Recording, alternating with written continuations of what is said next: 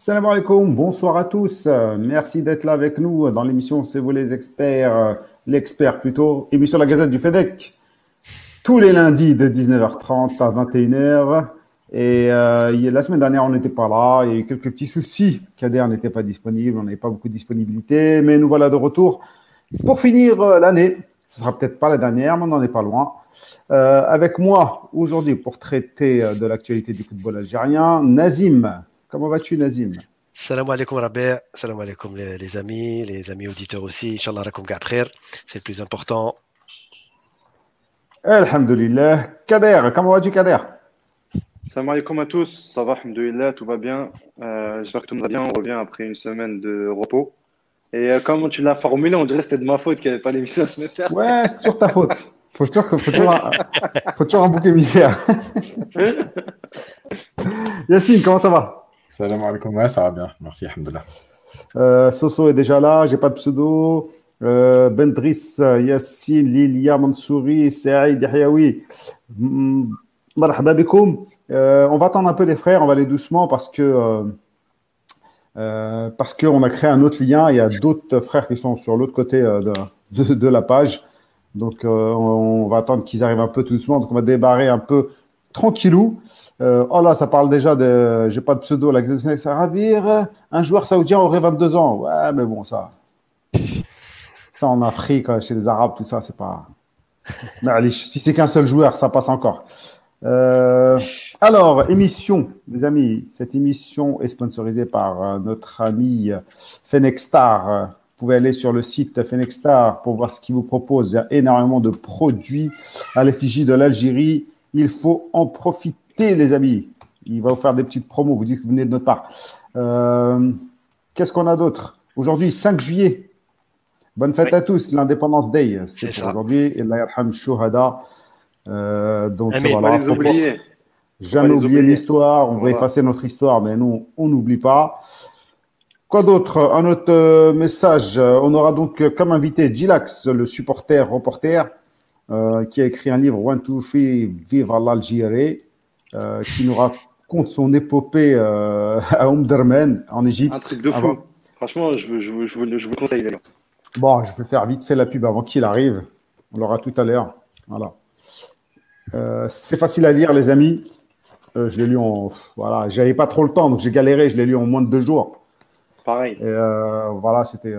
c'est propre, ça se lit facilement. Il y a une belle petite histoire. On s'y reconnaît tous. les oufs, les oufs algériens.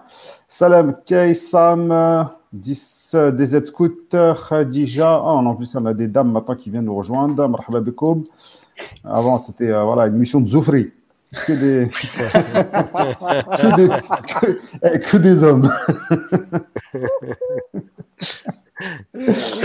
bon, on va commencer en Azim. On commence par le Madine Algéria habituel. Oui. Donc, oui. euh, on n'a plus nos jingles, mais il faudrait qu'on les, re, euh, qu'on les refasse. Bon, ouais, je te mets, je te mets ton... C'est un des projets de la saison prochaine, euh, Rabia. Inch'Allah, je te mets ton, ton bandeau. Allez, c'est parti, mon gars. Bismillah. Donc, euh, déjà, bonne fête de l'indépendance, comme va dire Rabé, euh, pour le pays, Inch'Allah, il faut pas oublier. Et donc, effectivement, euh, par rapport à cela, le championnat, lui, continue, effectivement, puisque, comme vous le savez, Madouar et, et Sharafdin Amara ont décidé de continuer le championnat jusqu'au bout. Donc, ça, c'est la première nouvelle. Ça me réjouit, certes, mais ça me rassure moins par rapport au planning. Donc, j'ouvre plutôt cette chronique par un carton rouge. C'est les horaires de certains matchs qui commencent à 17h à 18h, notamment à Béchar, s'il vous plaît, ou à Biskra. Donc je vous laisse imaginer le cagnard et la chaleur. D'ailleurs, j'ai regardé hier un petit peu MCO USMA de, de, de 17h, c'était une catastrophe. Les joueurs marchent sur le terrain. Donc j'interpelle vraiment. Il y avait euh, Constantine Saura. Constantine Saura. À ces mêmes heures, il y avait plus de 40 voilà. degrés. C'était.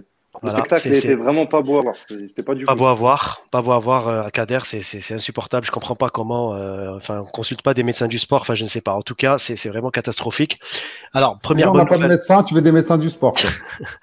première, première bonne nouvelle, euh, c'est que la prochaine journée, la 30e, elle aura lieu le 8 juillet. Et apparemment, donc, la ligue, elle a mis un communiqué aujourd'hui, exhortant tous les clubs qui disposent de, de pelouse enfin de, de stade pardon doté de d'éclairage de, faire jouer les matchs à partir au moins de 20 heures c'est une bonne nouvelle sauf que Il y a beaucoup de stades qui ne sont pas encore aux normes et qui ne disposent pas d'éclairage. Je pense à Relizane, je pense à Médéa, je pense à Magara par exemple. Ces trois stades n'ont pas d'éclairage. Donc je vous laisse imaginer, c'est des villes en plus de l'intérieur, des hauts plateaux. Donc, quand il va faire 17 à 17h ou à 18h, je ne sais pas si les joueurs pourront encore tenir à ce rythme. En tout cas, Rabbi et c'est tout ce qu'on peut dire. Euh, par rapport à la 28e journée, il y a eu deux matchs, hein, comme tu le sais, ça s'accélère au niveau de, de, de, la cadence. Donc, il, faut, il, faut, il faut, finir le championnat. Ouais, et apparemment, la date estimée de, fin, c'est entre le 10 et le 15 août, hein, d'après Medouar. Il dit on va tout boucler, ne vous inquiétez pas. Mais l'essentiel, c'est que le championnat soit bouclé. Et en gros, on attend les ordres d'en haut. Voilà ce que dit Medouar. Donc, en gros, si on lui dit tu arrêtes, tu arrêtes. Si on lui dit tu continues, ben pour lui, pour l'instant, il continue. Alors, donc la 28e journée, euh, il y a eu donc euh, je, ne sais pas si vous l'avez constaté, Sétif est en train de perdre du terrain, et dangereusement même face par rapport au CRB, qui lui est en train de revenir, mais vraiment en force. Alors la 28e journée a eu lieu jeudi dernier. Magra a battu le Net 1-0. Clemson a battu Belabbas 3-1 dans le derby de l'Ouest. Skikda a été battu par le Paradou 3-0. Et puis Belouizdad qui a écrasé euh, Relizane 6-1. Et Belouizdad qui, je vous rappelle avant, la journée euh, d'avant, est allé battre le MCO dans un duel pour la troisième place à Oran 2 à 0. Donc le CRB qui est en train de retrouver une seconde, une seconde couleur après son, son élimination en Coupe d'Afrique de, et avec un excellent sérieux, encore une fois, qui est en train de mener vraiment de cette équipe de, de voilà, sur toutes ses épaules. Le, petit Belkher aussi. Et Belkher aussi, bien sûr, et sans oublier Merzougi, la recrue de Skikda. À l'intersaison, Merzougi qui a mis un triplé face à Relizan d'ailleurs euh, jeudi dernier. Euh, Schlef et MCO 0-0. Sétif, donc, qui avait battu le CSC 1-0 grâce à Kandoussi. Et Sétif avait repris quelques distances par rapport au CRB. Euh, Sabra qui a battu la GSK 2 à 0. Et il y a eu une polémique sur le match des U21, puisque le match avait été programmé à 9h du matin au stade de Béchar. Et la GSK euh, ne s'était soi-disant pas présentée à l'heure et les dirigeants de Béchar affirment avoir tout facilité pour euh, la délégation de la JSK. Enfin bref, il y a eu une polémique là-dessus.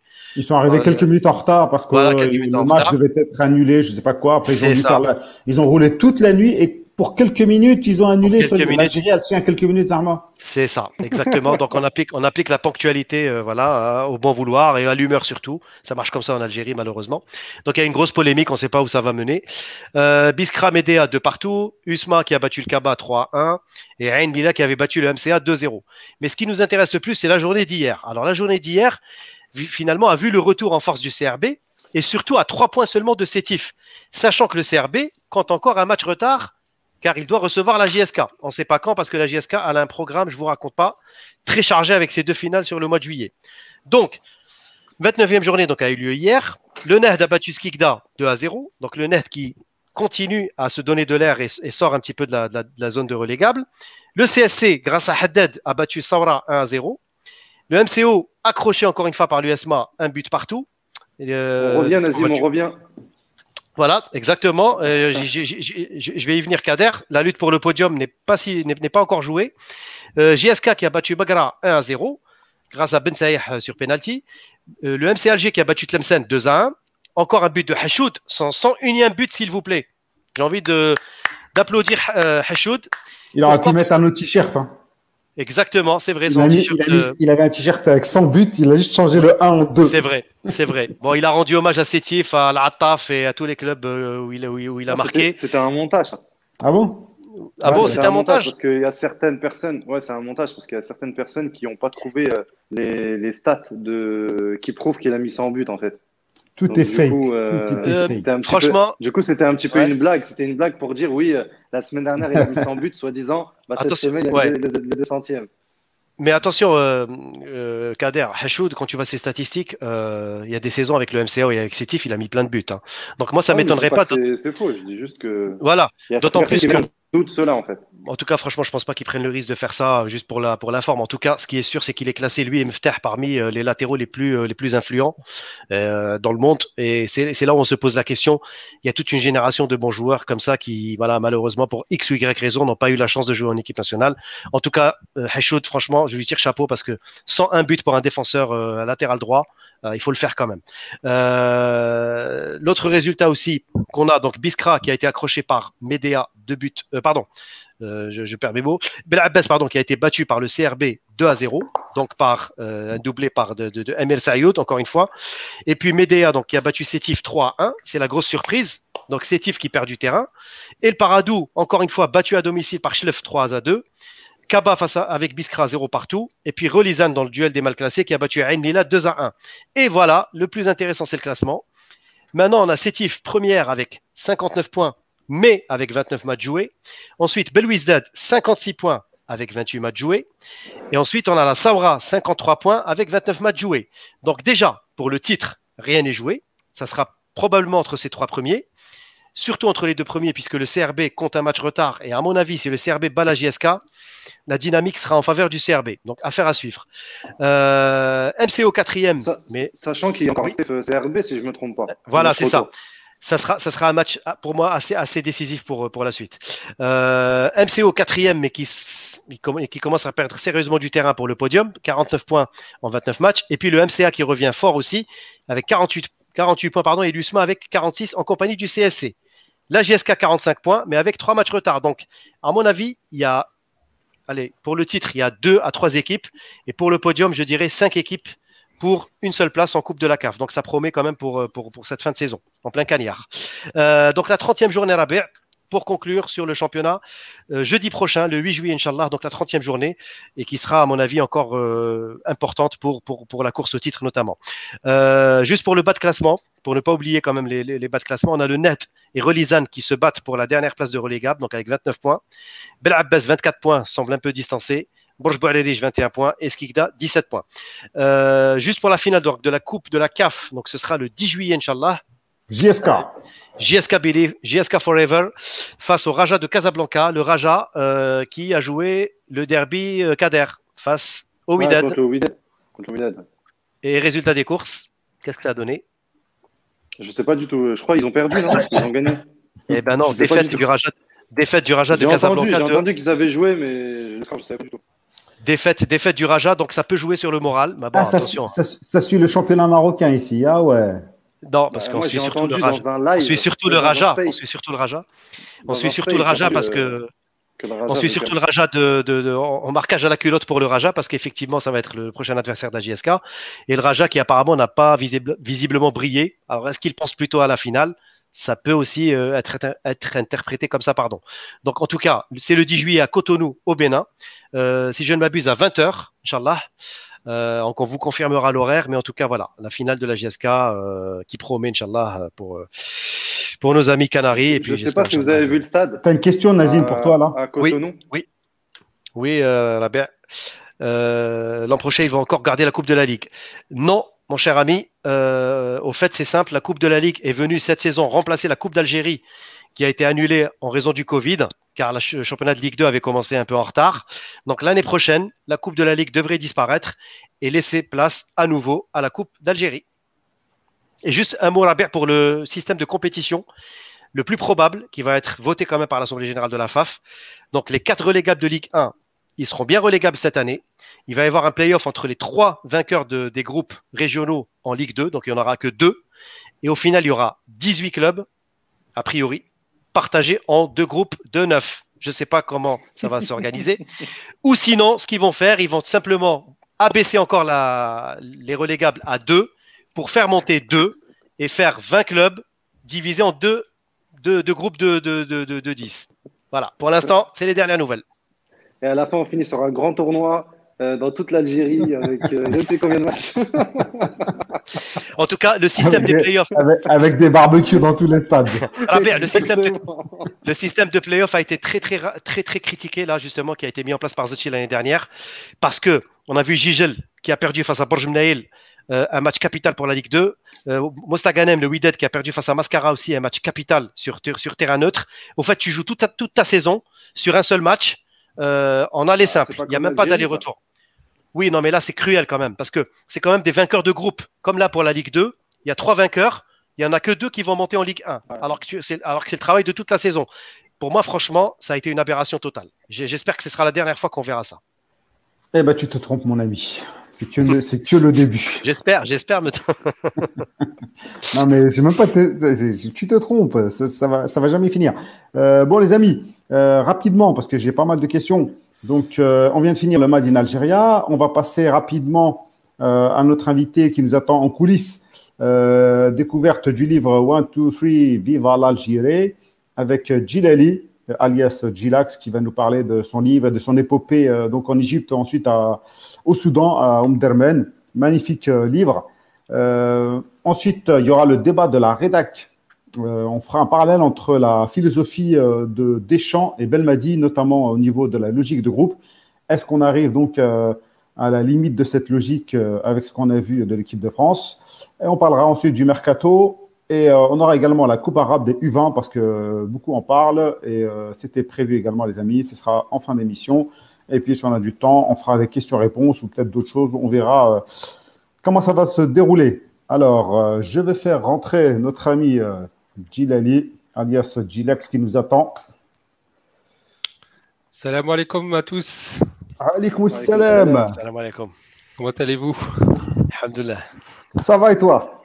Ça va, ça va. Ben, merci euh, pour l'invitation. C'est un honneur d'être invité le 5 juillet. Le 5 juillet, t'as vu ça? Ouais. Donc, extrait, hein, c'était calculé. bah, j'ai peut-être de la chance là. Alors, Gilali, Gilali, nous a fait un livre. Il est là. Je vais vous mettre le lien en description. Vous pouvez le trouver euh, sur euh, Amazon, livré en. Ah, si vous êtes en Prime, vous êtes livré en 24 heures, je crois, ou 48 heures. Pour la modique sob de 9,90, franchement, c'est vraiment pas cher. 9,90, euh, je suis parti hier dans un petit resto, là, vite fait. J'avais même pas un menu euh, hamburger à 9,90. Attends, tu l'as aussi en tu l'as aussi en e-book à 3,90. Ouais, 3,90 en e-book, mais il faut avoir des bons yeux. Hein. Là, je déconseille par contre. Hein. Je veux pas te faire, je veux pas te casser le délire, mais faut avoir des bons yeux. Mais franchement, 9,90, t'as même pas un menu hamburger euh, de nos jours. enfin, en tout cas, en région parisienne. Euh, Gilali, on va commencer donc notre petite interview. Je ne sais pas si tu connais tout le monde. On a Kader. Euh, je vais faire Kader, un euh, on a discuté un peu. Ah, Kader, on va discuter un peu. Donc, euh, journaliste de la Gazette du, du Fennec. On a Nazim, qui est également un chroniqueur chez nous. On a Yacine. Yacine, c'est notre numéro 10, Yacine. Yacine, il fait tout. C'est vrai, Yacine. Mais sa tête, sa, tête, elle me dit quelque chose. J'ai l'impression de l'avoir déjà vu. Peut-être sur euh, PG. Ouais. Ah, t'as vu un mec avec un couteau, tout ça, c'est lui. Voilà. si tu l'avais au Parc des Princes aussi, c'est lui également. Euh, donc euh, voilà. Alors, première question que j'ai envie de te poser. Qu'est-ce qui t'a pris euh, d'écrire ce livre en fait? Bah, En fait, au moment où on vivait l'aventure à, à il se passait tellement de choses que je me disais, ça, ça va, ça va faire un livre ou un film. Du coup, c'est pour ça que les souvenirs, ils sont restés euh, très très forts et j'ai beaucoup de souvenirs de ça parce que je le savais qu'on pouvait en faire quelque chose. Après, en revenant, moi, ma situation ne me permettait pas forcément d'écrire, euh, d'écrire tout de suite euh, le livre et puis après, le projet, il a mûri en dix ans et je préférais le faire aujourd'hui vraiment qu'il y a dix ans, je pense qu'il aurait été moins qualitatif. Là, vraiment, il y a tout ce qu'il faut. Il n'y a aucun souvenir qui a été négligé. Euh, j'étais en train de, de, voir un peu le lien, il passe pas pour Amazon. Euh, donc, euh, vous tapez Amazon, vous tapez Gilax, vous le trouvez direct, hein, Gilax Fellag. moi, je, bon, je l'ai lu, le, j'ai lu hein, le bouquin. Kader aussi, tu l'as lu. Ouais, ouais. Je vais te laisser ensuite la parole. Au début, tu commences par tout de suite presque, voilà, un peu, bon, c'est un style de, de, de, un style pas de lecture, mais d'écrivain tu nous racontes un peu la fin, tu finis euh, braqué par euh, deux, euh, deux, mitraillettes en fait. Quand tu es parti, tu n'as pas, pas, eu peur pour ta vie? Tu avais quel âge à l'époque? J'avais 25 ans. Ah non, non, non, moi c'était l'occasion de ma vie. Hein. C'est franchement, avant, avant ça. Raconte-nous le début. Comment ça s'est passé exactement? Parce qu'il y a des protagonistes. Ton copain Exactement, cinq jours avant. Hein. Euh, bah moi, en fait, je cherchais du boulot, je galérais, je, faisais, je faisais pas grand chose à cette époque. Et, euh, et Belkacem, il m'a appelé et il me dit, en fait, il m'appelait toujours pour des voyages et ça se faisait jamais. Et là, euh, il m'a appelé, il a dit, euh, il y a un match Algérie-Égypte. Je lui ai dit, ouais, alors, bah, je vais regarder à la télé. Il disait, ça te dit, on va, on y va? Et j'ai dit, oui, mais de toute façon, l'Algérie, elle a, elle a juste à gagner Elle juste à gagner à moins de 2-0. Donc, euh, ouais, ça me dit, mais ça va être surtout des vacances. Et nous, on y allait vraiment pour des vacances en Égypte. Et puis, le match, c'était vraiment qu'une formalité. C'est comme ça que ça s'est passé cinq jours avant. Et puis après, on a cherché les billets. On est parti. on, avait, on avait réservé pour deux semaines. Deux semaines. Et puis, en fait, on n'est jamais revenu. on, devait revenir le 16 novembre. On n'est jamais revenu d'Égypte. Vous êtes parti. Euh, ouais, bon, on va regarder la fin, on va pas tout raconter. Mais euh, vous êtes rentré directement vers. Euh, c'était comment Vers Paris ou, ou Alger? Non, quand on est rentré, tu veux dire quand on est parti en Égypte? Ouais. On est, parti de, on est parti de Paris. Après, à Omdurman, on est parti du Caire. On est parti du Caire, ouais. Ok, d'accord. Vous, êtes revenu quand même en Égypte? Non, on est, on est resté en Égypte, on n'est jamais revenu. Après, le match, après le match du 14 novembre, on est resté et puis après on a encore manifesté devant l'ambassade euh, d'Alger euh, au Caire pour avoir des billets parce qu'on n'était pas sûr d'avoir des billets et on voyait qu'à Alger ils avaient des billets gratuits et puis nous qui, euh, qui avons fait la guerre au Caire on n'avait pas de billets donc on a manifesté et puis après on les a eus. On a eu nos avions, c'était des, avions de guerre. Lui, Belkacem, il était dans un avion de guerre, mesquine. Il a galéré. moi, j'étais dans Air Algérie, j'étais très bien dans mon siège. Un, avion, un avion que tu n'as pas raté en plus. Ouais, exactement. Il n'y avait, que les harachis. Il y avait que les harachis dans les avions militaires. ah ouais, ouais il n'y avait que ça, il y avait que ça. Et puis euh, après, il faut savoir quand euh, les, les, supporters au Soudan et en Égypte, ils étaient totalement différents. Hein.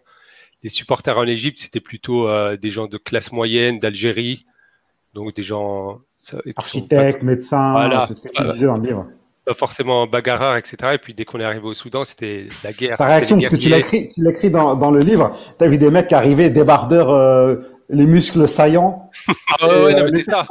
Les tatouages, les, euh, des one, two, three, euh, un petit peu plus rauques et tout, là. C'est, ouais. les sorties de prison. Ah ouais, non, c'était, le Soudan, ouais, c'était beaucoup, par contre, c'était physiquement beaucoup plus dur, en tout cas pour moi. On avait, franchement, on n'avait plus rien. je dormais par terre. Je, sais pas, j'avais de l'eau qui tombait sur moi euh, quand je dormais par terre. C'était le Soudan, le Soudan c'était dur par contre. Kader. Euh, ouais, euh, salam alaikum, Djilak. Déjà, je voulais te féliciter pour ce livre. Je te l'ai déjà dit, mais je te le redis. Euh, c'est un livre qui m'a qui m'a bien plu parce qu'en fait, toute la situation que tu décris au tout début avec les rendez-vous pour l'emploi et tout, c'est des trucs que je connais, que j'ai connus il n'y a pas longtemps du coup, et en plus, j'ai à peu près le même âge, j'ai 26 ans. Et du coup, euh, on est à peu près dans la même situation. Donc, euh, sur ça, ça m'a, ça m'a, ça m'a fait rire. Quoi. La première question, c'est euh, comment, comment tu fais pour être ami avec ce Belkacem? Et deuxième question, c'est quand tu arrives en Égypte, dans les premiers épisodes, bah, tu es carrément, tu as envie de rester, tu as envie d'aller visiter les autres pays, etc. Tu rencontres Thierry, tu rencontres Omar. Euh, et il n'y a que des bons signaux dans ce pays. Il y a sauf un seul, il y a un Rwandais qui vous dit attention parce que les apparences sont trompeuses. Et ensuite, euh, dès le chapitre 7, il y a un changement d'ambiance et on voit que tout le pays est contre vous. Comment vous avez vécu ça? Euh, et, à ce moment-là, est-ce que tu dis que c'est prémédité? L'étudiant rwandais, c'était ça. L'étudiant rwandais qui vous dit, et, qui vous, et, qui et qui vous dit attention, les apparences sont trompeuses. Ouais, exactement. Mais je vais reprendre dans l'ordre chronologique dont tu m'as dit Belkacem. Juste, pour répondre, juste pour répondre à Team 213, salam alaikum, c'est Belkacem de Reims qui t'a accompagné. Donc tu confirmes, c'est bien le Belkacem euh, de Reims. C'est bien le Bel... ouais, c'est Belkacem de Reims. Il doit être connu comme le loup blanc, lui. Non, mais c'est simple. si, si tu es de Reims, tu le connais, euh, il est partout. Euh.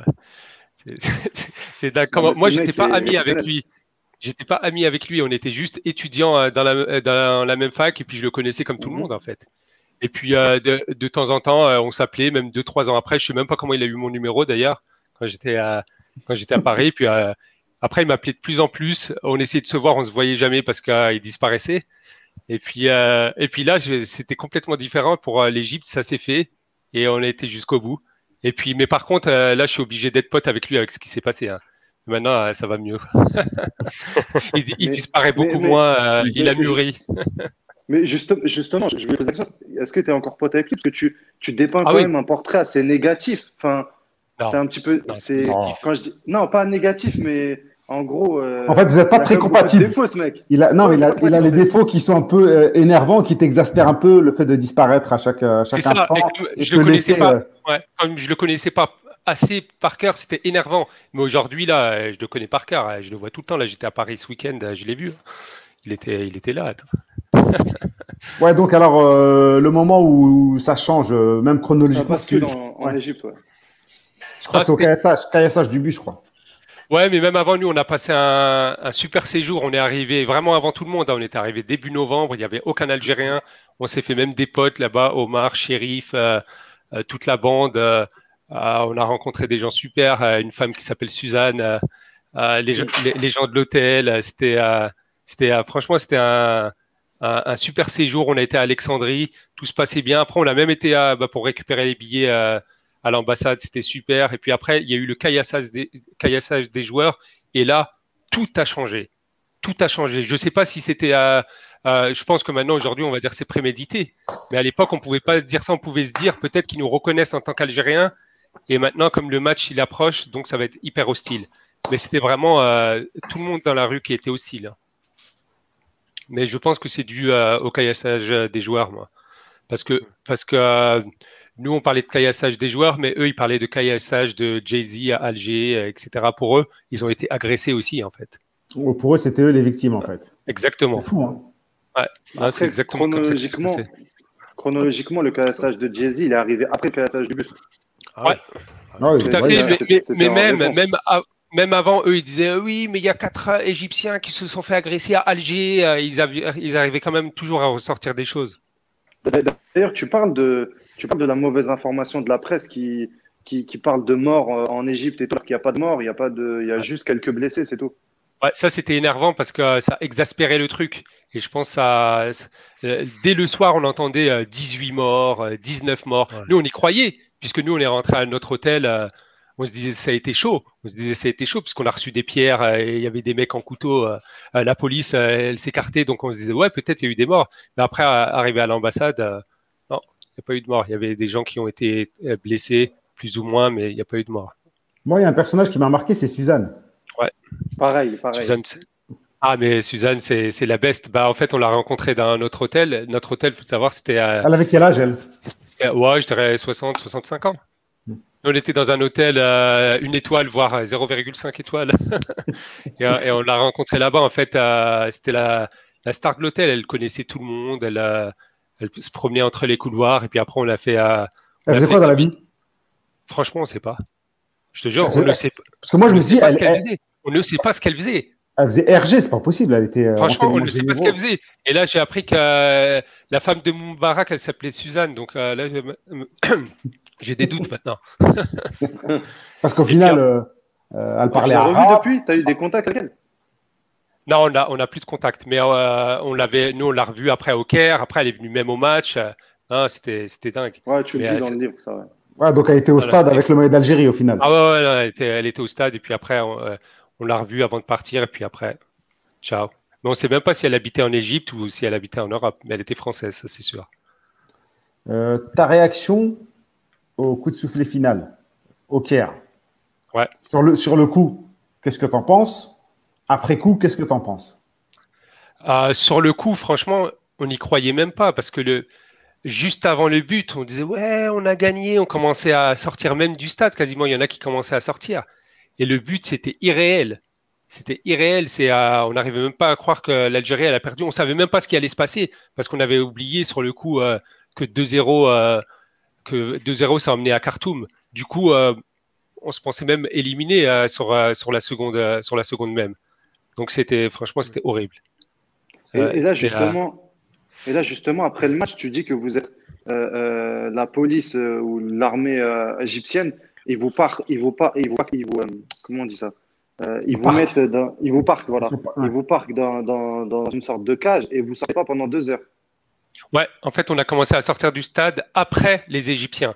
Il fallait sortir les 70 000 euh, Égyptiens qui étaient dans le stade.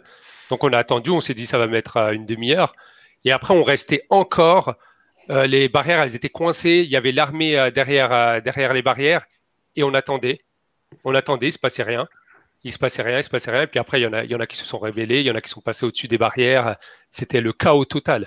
Moi, j'ai réussi à m'enfuir grâce à une femme malade, enfin, qui se disait malade. Je me suis accroché à elle et j'ai réussi à sortir. Les autres, je ne sais pas quand ils sont sortis, mais on est resté au minimum deux heures. Après coup, tu te dis, parce qu'on avait, on avait Antar Yahya dans l'émission qui nous avait dit qu'heureusement qu'ils avaient perdu. euh. Ouais, parce que t'imagines, on, on a été agressé euh, physiquement alors qu'ils ont gagné. alors qu'ils ont gagné et c'est exactement ce qu'ils attendaient, gagner et d'être heureux. Alors j'imagine pas si l'Algérie avait gagné. Franchement, je n'ose pas imaginer. Hein. Il y a un épisode qui est marquant, c'est quand vous montez dans le bus de l'Égyptien et que tous les Égyptiens vous caillassent et ils vous déposent à place Tahrir et ensuite ils courent vers la police pour dire que c'est vous qui lui avez caillassé son bus et que vous l'avez pris en otage. Ouais, et je, euh, je pense savoir pourquoi, c'est parce qu'en fait, on l'a un peu forcé. Il n'y avait aucun taxi qui voulait prendre les Algériens. Et nous, lui, on l'a attrapé, on l'a dit, tu nous emmènes. Il voulait pas. Après, on a dit, tu nous emmènes. On était, à, on était 5, 5, 6.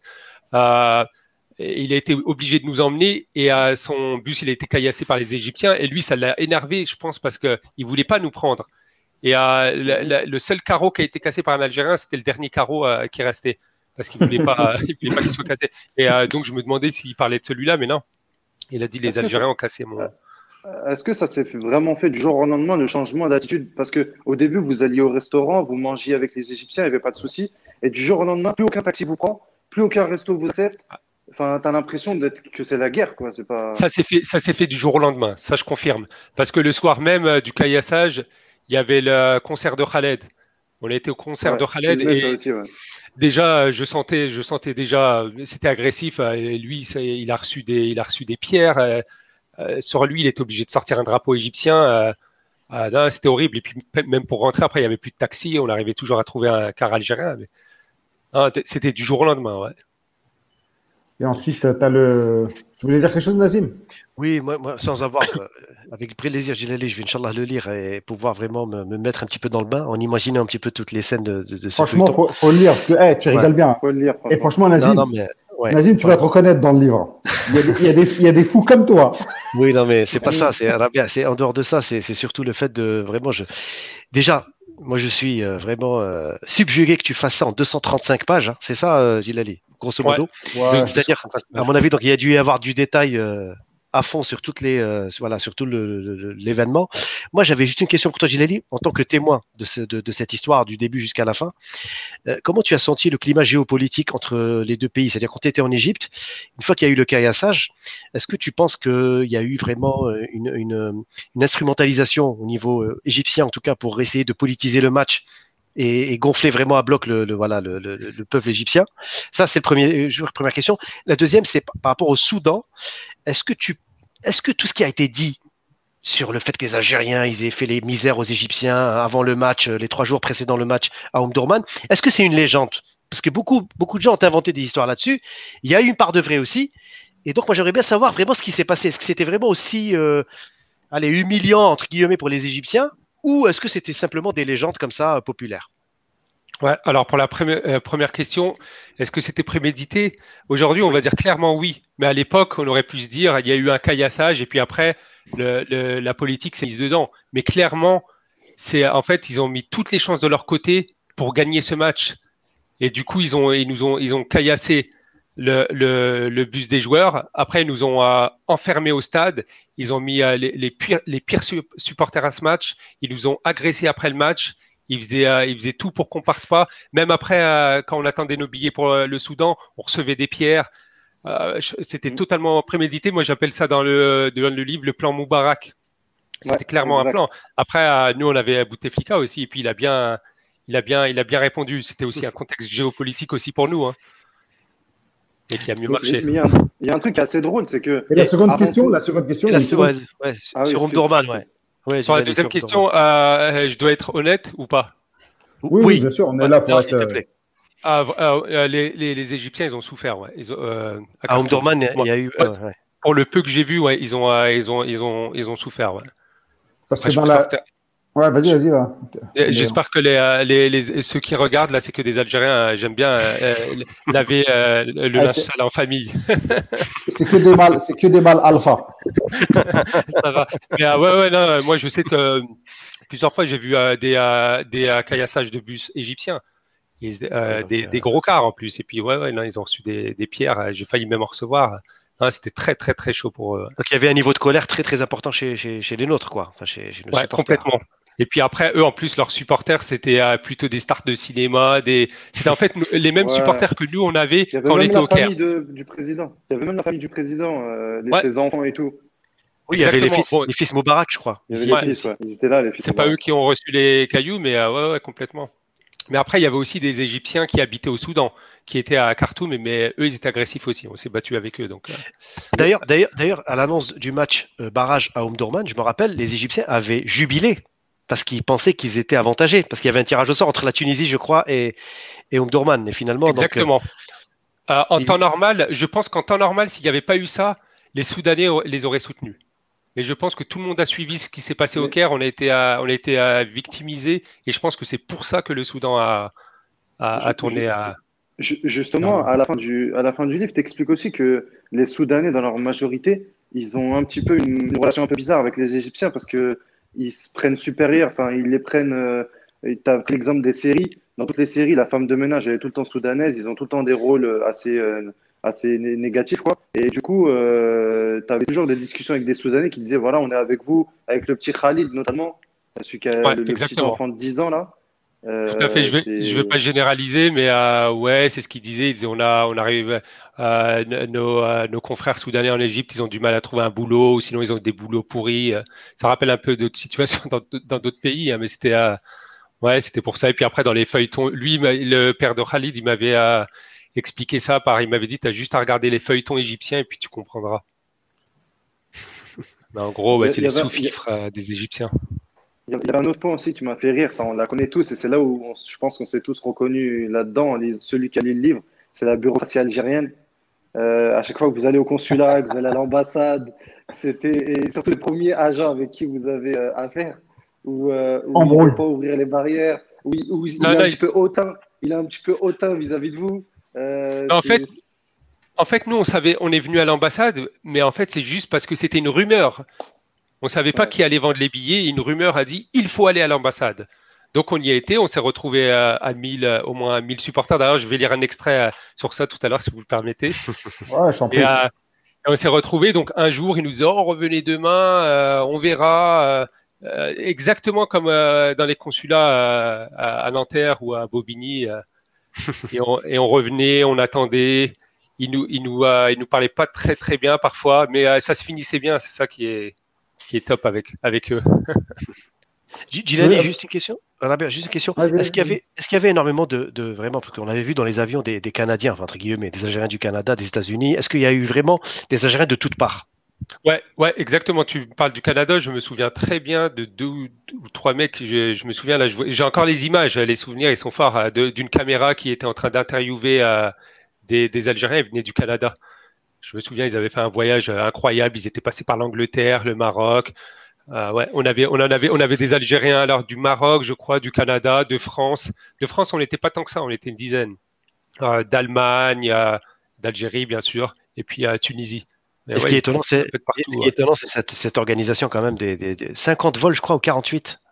48 vols en 24 48 heures. Vols en 24 heures jamais vu depuis Berlin, je crois. Et justement, justement, par rapport à ça, euh, ça se passe comment dans vos têtes? Que vous arrivez un peu en victime et puis vous, tu vois, euh, comment dire, d'un coup, tu as l'impression qu'il y a du renfort qui arrive avec 48 euh, avions, un point aérien. Euh, Bouteflika fait le boulot et là, c'était les champs à, l'honneur de Boutef.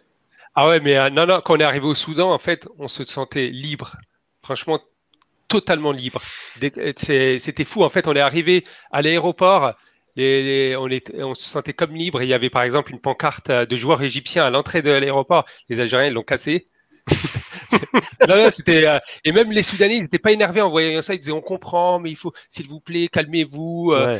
Et puis après, en sortant de l'aéroport, bah, toutes les heures, euh, t'entendais one two three, vive l'Algérie. Il y avait un avion qui venait d'arriver. On dormait dans l'aéroport. tu voyais des, des, gens qui s'étaient fait un matelas avec leur manteau. C'était ah, c'était dingue. Et puis il y, euh, y avait de tout. Hein. Il y avait des, euh, ça c'était plus au Caire. Hein. Au Soudan c'était plus euh, des, des, jeunes. Il y avait, y avait peu de femmes au Soudan, mais au, Caire c'était un petit peu plus jeune, un petit peu plus vieux. Puis il y avait des femmes. C'est vrai qu'après au Soudan c'était plus des jeunes. les Soudanais, une question de, pour toi de Zine Yeheria. Bon, tu as répondu, mais les Soudanais, c'était clairement pour nous les Soudanais, ils étaient clairement pour nous. Il y avait une minorité qui était avec euh, l'Égypte. On a vu des drapeaux égyptiens euh, euh, sur des voitures, mais bon. Peut-être qu'ils étaient mariés à un Égyptien ou quelque Ça devait être la bourgeoisie soudanaise, non? Vas-y, Yacine. Peut-être, peut-être, je sais Yacine, pas. il- Ouais, vite fait. En fait, nous, on a connu euh, 90, avec, déjà avec l'Égypte. Euh, Il y a eu euh, 2009. Est-ce que toi, comme tu l'as vécu de là-bas, est-ce que tu, tu arrives à passer hors du foot ou tu gardes une rancœur envers les Égyptiens de tout ce qui s'est passé? Parce que malgré tout, bon, l'Algé- Algérie-Égypte, c'est déjà compliqué euh, dans les relations. Mais ce que tu as vécu en plus là-bas, et notamment ce- cette métamorphose dont tu parles, euh, d'un jour à l'autre, euh, qui, voilà, ça part dans tous les sens et vous êtes devenus les ennemis. Comment tu le vis aujourd'hui et est-ce que tu gardes une rancœur ou est-ce que, en gros, c'était le foot et c'était un moment spécial et t'es passé à autre chose? Sur le coup, sur le coup, quand on était en Égypte, euh, euh, j'ai dit je reviendrai plus dans ce pays. Tout ce, tout ce qui était bien, on avait détesté. On disait tout était pourri, ils étaient tous faux, c'était du vice, etc. Même Belkacem qui était venu quatre fois, il a dit je remettrai plus un pied dans ce pays, dans ce pays qu'il aimait. même en partant, même en partant, excuse-moi de te couper, tu dis je hais.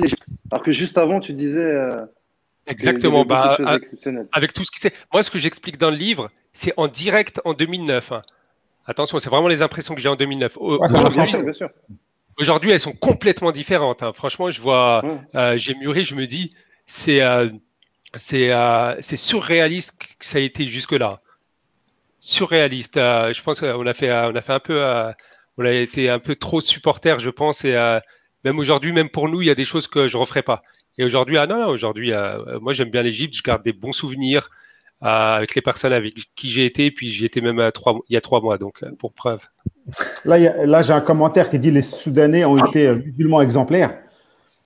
Ça me fait un peu sourire parce que dans le livre, tu dis que tu t'es fait matraquer bien comme il faut. Non, mais ils ont, ils ont eu raison.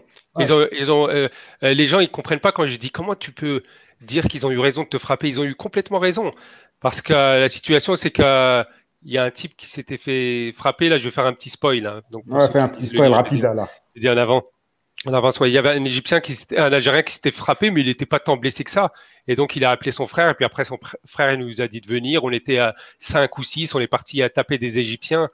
Et euh, après, ils étaient à une soixantaine d'Égyptiens. Ils couraient vers nous. Il y avait la police derrière.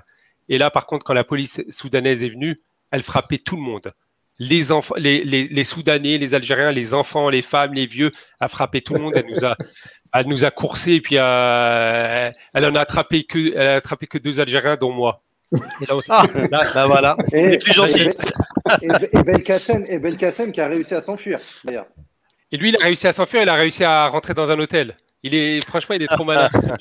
Eh, j'ai j'ai vu qu'il y avait un bel cas dans, dans les commentaires. Je crois que c'est lui. Hein. Je crois qu'il est passé, non? Faut lui demander, c'est peut-être lui. Ouais. hein. Ouais, j'ai vu un bel cas tout à l'heure. Il a dit on a bien mangé, donc euh, je pense que c'est lui. J'avais une, question- une par rapport euh, à la, à- aux supporters algériens en général. Bon, il y, a, il y en a que je, par exemple, que j'ai déjà vu, Sofia notamment, je t'en avais parlé. Sof- Sofia, je l'ai déjà vu. Euh, Mais il y a aussi, il y a aussi Nasser, il y a Mustafa, etc. Euh, toi, tu, pendant un moment, on parle, il y a un truc qui m'a fait plaisir, c'est la solidarité des supporters algériens quand il y a eu tous les problèmes en Égypte. Est-ce que ça c'est vraiment, c'était vraiment comme tu l'as, comme tu l'as décrit? Et deuxièmement, euh, il y a un truc qui est cocasse, c'est que tu viens avec Belka, mais tu, le match, tu le vois pas avec lui, et tu reprends pas l'avion avec lui à la Ouais. fin.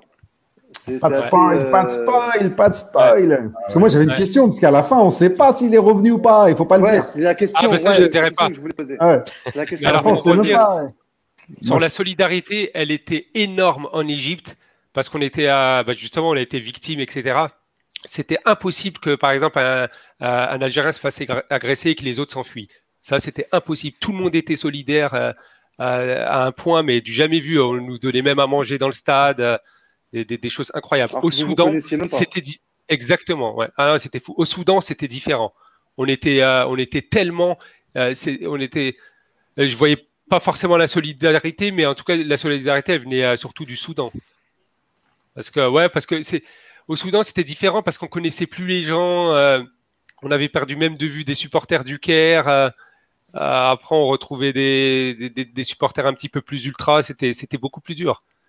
Eh ben ouais, il y avait même euh, des, des, des, des, des bagarres entre euh, le Haraj contre USM Alger. Ouais. L'esprit Bon. clubiste. on va on va pas spoiler euh, le livre parce que la fin aussi, elle est, moi je trouve que la fin elle est, elle est top parce que voilà, je vais pas tout dire, mais tu te retrouves, euh, vous avez plus de sous. Vivement, c'est vivement que ça se termine quoi. Ouais, pour revenir sur ce qu'il a dit, euh, euh, Kader, euh, que après, euh, je spoil pas, mais par rapport à Belka, c'est juste que moi, moi, quand je suis arrivé au Soudan, j'étais complètement mort. J'étais complètement mort. J'étais, euh, je le vivais pas bien. Aujourd'hui, j'en rigole et tout. Je dis c'est super, mais je voulais juste que ça finisse. Je voulais que l'Algérie gagne et, et que je m'enfuis. Donc après l'événement dont Belka était victime, j'en dirais pas la suite. Je voulais partir. Mm. Je voulais partir parce que je lui disais, il, il, faut pas qu'on se batte, il faut pas qu'on y aille. Et puis lui, il était trop téméraire. Oh, si, si, si, j'adore, trop curieux. il était trop curieux et ça, c'est ah ouais. Et toi, moi, j'en pouvais plus. Et toi, tu avais une leçon. Toi, tu avais une leçon. Exactement. J'ai eu la leçon de la veille et puis c'était une leçon pour tous les supporters qui étaient, qui étaient en train de regarder en cachette. Hein. Euh, les amis, Juste une dernière question. Gilax, Gilax oui, on, va revenir toujours à Gilax sur euh, Amazon. Hein. vous tapez Gilax, vous le trouvez. D-J-L-A-X. Donc, euh, vous pouvez le trouver 9,90. Là, je dis ça parce que j'ai un, un, ami, Abdelkader, il vient juste de le commander, il m'a dit. Ah. Il m'a dit commander à l'instant. Donc, vous pouvez faire de même, ça va donner de la force aux frères. Vas-y, une, petite, euh, question. Oui, petite question. Juste, une petite question, les amis. On va bientôt euh, arriver à la fin de l'interview.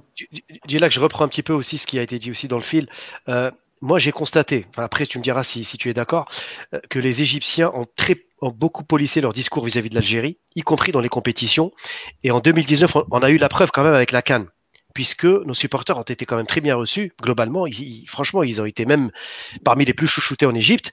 Est-ce que finalement, avec du recul, Bon, est-ce que déjà tu sens du côté égyptien qu'il y a eu des regrets par rapport à ce qui s'est passé du temps de Moubarak Déjà, ça c'est ça c'est le premier point. Est-ce que tu penses qu'aujourd'hui il y a un examen de conscience qui a été fait? Et deuxièmement, dans le sens inverse, moi ce que je, sens aussi chez les Algériens, il y a un rapprochement progressif vis-à-vis des Égyptiens. J'ai l'impression qu'on n'a plus cette rancœur comme avant inconsciemment ou consciemment, je ne sais pas. Mais en tout cas, est-ce que tu penses qu'aujourd'hui. C'est pas avec qui tu traînes, toi. Hein. Non, non, non, non, non, mais est-ce que. Non, je dis pas que ça a disparu, mais que ça s'est estompé par rapport à l'époque. Nazim. Ah, Nazim. Non, non, non, non, c'est une question. Une question. Non, mais c'est une question, mais c'est une question, et moi, c'est un carton jaune. bon. Euh, sur la première question, est-ce qu'ils regrettent? Bah, Depuis, ils, ont eu, ils ont eu beaucoup, beaucoup de soucis. Après, il faut savoir, c'était pas 100% des Égyptiens euh, qui, qui, étaient euh, contre l'Algérie, etc. Nous, on, on s'est fait des, des, amis, notamment Omar, Omar. voilà, qui disait à moi. Euh, exactement, qui s'excuse, qui dit, euh, je vous l'avais, lui, il l'avait dit avant. Moi, j'aime pas le foot. De toute façon, euh, tiens, je vais soutenir l'Algérie. on s'en fout du foot. Il faut pas qu'on voit que ça. Et on avait quand même quelques personnes qui n'étaient pas dans, dans, cette optique. Après, ce qu'ils regrettent, c'est, je pense que c'est possible, mais c'est aussi mélangé avec tous les problèmes qu'ils ont eu depuis. Je pense que ça, ça d'avoir eu des problèmes politiques, un changement complètement politique, ils se sont, c'est un peuple qui a muré aussi. Donc je pense que moi, ça m'étonne pas comment, comment ça s'est bien passé euh, en 2019. Mais par contre, j'aimerais dire aussi, heureusement que ça s'est passé euh, comme ça euh, en 2009, parce que pour nous, ça, ça nous fait un, livre et des souvenirs, un film même. On va faire un film. Moi, il y a une anecdote qui, une anecdote qui m'a fait rire, justement, c'est quand vous étiez au Mdermen, et l'Algérien, il courait en disant, ouais, ils ont frappé mon frère Salafi, Darbo Salafi et tout. Et après, ils l'ont dit, c'était un Salafi qui s'y vient faire là.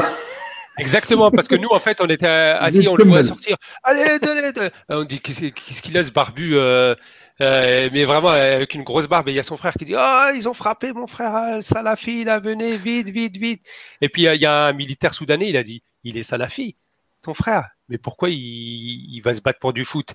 Et le mec, il lui a dit Mais c'est comme ça l'Algérie. C'est le paradoxe algérien. Comme ça, on, on, peut être Salafi, on peut. Euh, pour le foot, il euh, n'y a plus de salafis, c'est tout le monde est avec l'Algérie. c'est comme ça. Une dernière euh, avant une petite lecture d'un passage. dans, le prologue, dans le prologue, tu dis que tu y es allé quand tu avais 25 ans, mais qu'aujourd'hui, en étant marié et avec deux filles, tu ne tenterais pas l'aventure. Et tu parles de Nasser en disant que à 47 ans, il y, était, il y était allé avec des enfants et tu parles de démence. Pour toi, c'est déjà la première question, est-ce que tu regrettes d'être y allé? Et deuxièmement, euh, par rapport à Nasser, pourquoi tu parles de démence? C'est-à-dire pour toi, c'était vraiment une folie d'y être allé à sa place? Ouais, ouais, parce qu'on savait, on savait qu'au Soudan, il se passerait des choses. On était certain qu'il se passait des choses. Attention, nous, on a été, Nasser, il a été, mais il y a des gens qui n'y ont pas été. Par exemple, dans le livre, il y a Mustapha, qui, qui est reparti en arrière. On ne sait pas trop pourquoi. Il y a d'autres gens qui ont choisi de ne pas y aller. Et, euh, et Nasser qui dit ah, Moi, j'y vais. On est, nous, on était choqués. il disait Non, non, il faut que j'aille jusqu'au bout. Ça va être qu'une occasion. Euh, je, vais, je vais aller jusqu'au bout. Moi, aujourd'hui, non, euh, non, non, j'irai pas dans un match à couteau tiré comme ça. Euh, j'irai pas. Aujourd'hui, j'irai pas parce que Même tu vois, deux ans après, il y avait eu un match à Port Saïd où il y a eu 80 morts entre deux clubs égyptiens. malheureusement. Ça aurait pu se passer comme ça, Algérie-Égypte, peut-être si l'Algérie avait gagné 3-0, hein, personne ne sait. Ouais.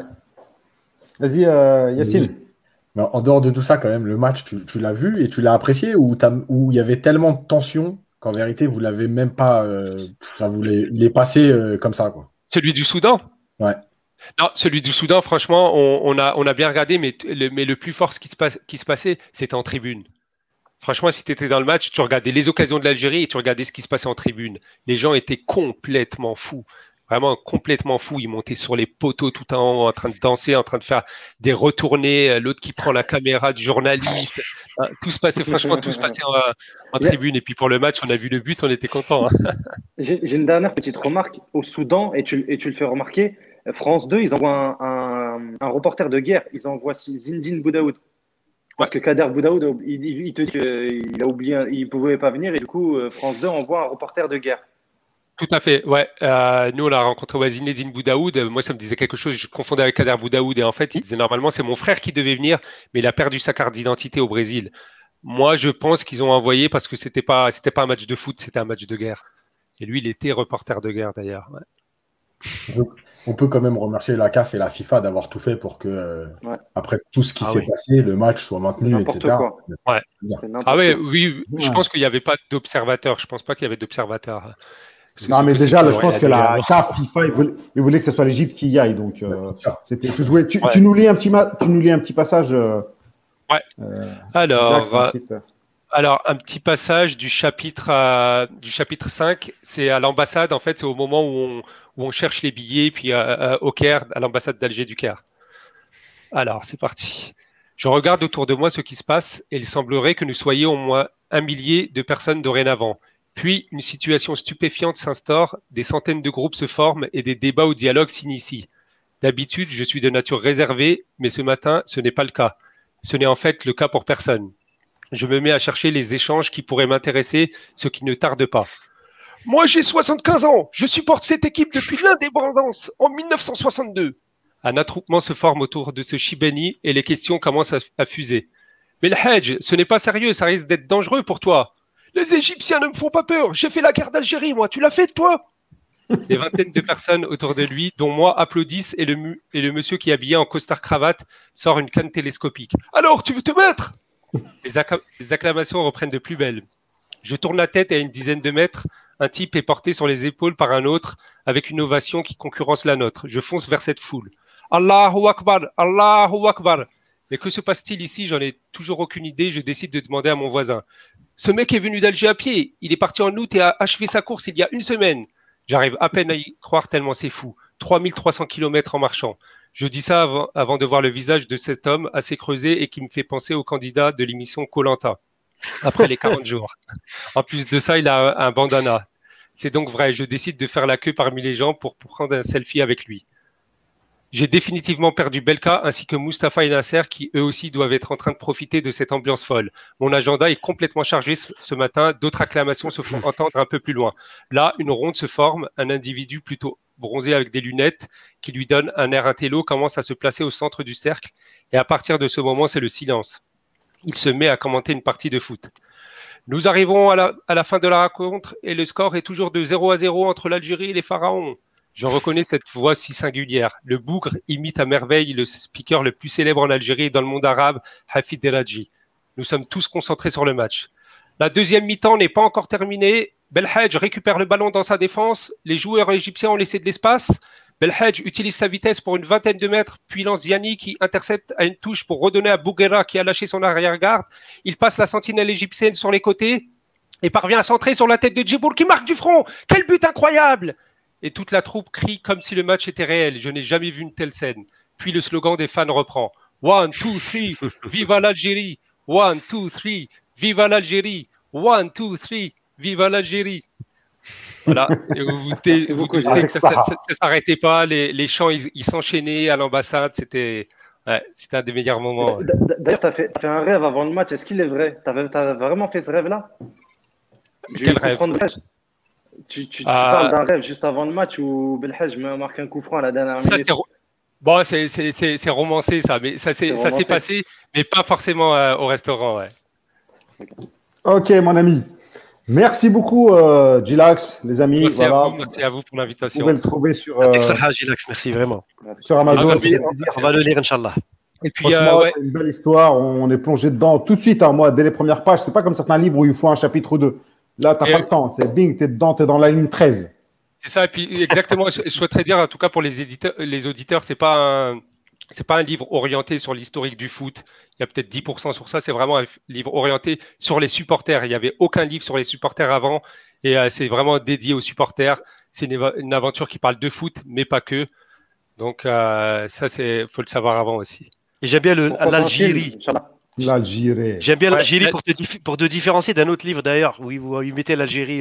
toi, tu as vraiment tenu à mettre comme ça se prononce, l'Algérie. Exactement, exactement, l'accent blédard. bon, les amis, on a déjà dépassé le temps euh, prévu pour euh, Gilax. Là, euh, on va enchaîner. Merci, Gilali. bientôt, on te reverra pour le film merci à vous. Ah oui, bah, bah, s'il y, a des, y a des producteurs qui sont intéressés, ouais, algériens ou français, je vous assure, ce serait le film, le, le, film de la décennie. Je suis sûr qu'il passerait intouchable. ah, bah, ça c'est clair. Inch'Allah. Pourquoi pas? Allez, merci beaucoup. Allez, Salam. Au revoir, euh, Inch'Allah. Après, Eh ben, c'était. Oui. Attends, juste, je suis obligé de répondre parce qu'il y a un message. C'était ironique quand j'ai dit merci à la CAF et la FIFA parce que je crois qu'il y en a qui n'ont pas compris. Les gens ont dit oui. C'était ironique. Évidemment qu'il ne fallait pas le jouer, évidemment qu'ils n'ont pas joué leur rôle. C'est ce que je voulais dire. Mais bref. Le livre s'appelle One, Two, Three, Viva l'Algérie. De cette manière-là. Voilà, comme ça s'écrit. La couverture, vous tapez Gilax sur Amazon, vous le trouvez. Le lien, il passe pas sur, euh, sur, euh, sur le live. Bon, les amis, on enchaîne rapidement parce qu'on a encore beaucoup de choses à dire. Euh, je voulais faire un débat sur, euh, euh, Belmadi et, et, Deschamps. On fait beaucoup de rapprochements entre les deux, notamment sur la logique de groupe.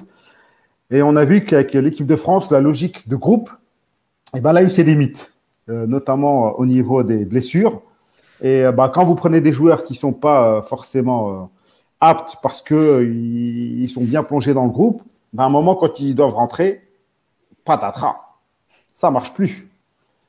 Alors, euh, Yacine, on va commencer par toi. Cette logique de groupe que toi, tu, ça t'énerve. Oui, parce que je pense qu'elle a, elle a des limites, mais euh, elle, a des limites quand tu es, quand tu es dans l'extrême. À savoir que euh, tu ne fais pas jouer la concurrence, qu'il y a des cadres qui sont intouchables, quel que soit leur temps de jeu, leur compétitivité. elle a ses limites. Euh, après, de toute façon, il y a une gestion humaine qui, qui, rentre en ligne de compte. Donc, euh, Belmadi, c'est pas Deschamps, même s'il s'inspire de certaines choses. Euh, voilà.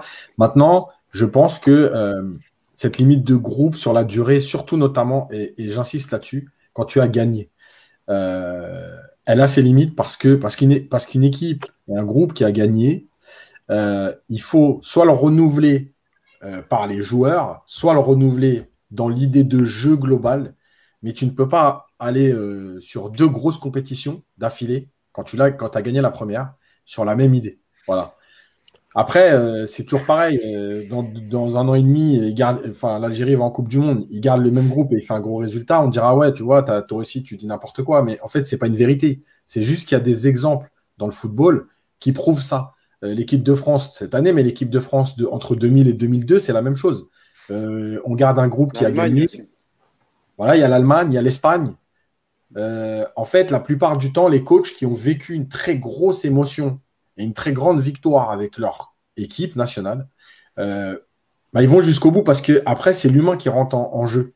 Tu as créé trop d'affinité avec des joueurs. Voilà, tu n'as pas envie de te séparer de ces parce que tu as vécu quelque chose de fort et que tu n'as pas envie de les mettre de côté. Et puis tu lui as accordé ta confiance. Tu leur as accordé ta confiance aussi, mais tu as presque envie que ce soit eux qui disent je peux plus, peux plus, j'arrête. Que toi, tu ne dois pas le faire parce que tu as vécu quelque chose d'énorme avec eux. Ça, c'est une limite. Maintenant, euh, je pense que la chance de l'Algérie aujourd'hui, c'est d'avoir un réservoir. Euh, donc, de pouvoir s'appuyer là-dessus, Belmadi a commencé à le faire sur les derniers matchs. C'est pour ça que j'ai un peu moins de doutes sur cette idée, mais je pense que c'est vraiment un bon. Ce qui s'est passé avec l'équipe de France, c'est l'exemple. Voilà, c'est le modèle à ne pas suivre, à faire attention à ce qu'on peut amener jusqu'à avec cette idée de logique de groupe. On me dit pourquoi cette comparaison? Bah, pour, Juste pour préciser mes, propos, bah, on a des joueurs comme Gedjura, peut-être comme Zefan, des joueurs qui ne sont pas forcément en forme et qui, et qui sont là parce que bah, c'est la logique de groupe.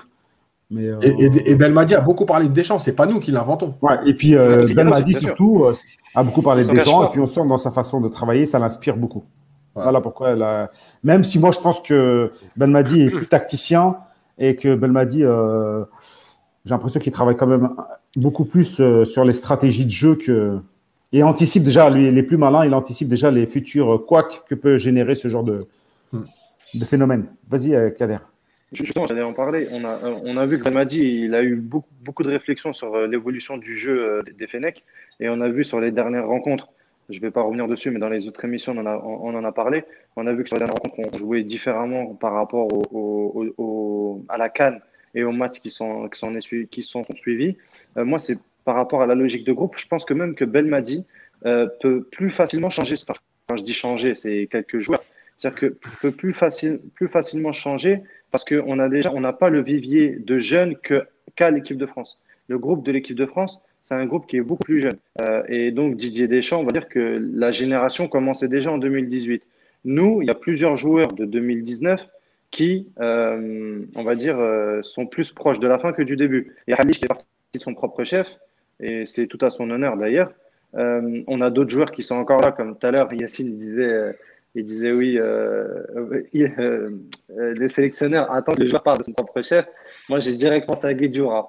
Guedjura, pour moi, à un moment donné, il va falloir qu'ils se disent bon, euh, peut-être qu'il qu'il y pense déjà, Belmadi, peut-être qu'il pense déjà à, à, pour les prochaines échéances. Oui, pour éviter de tomber là-dedans, il faudrait justement ne pas rester dans cette logique de groupe.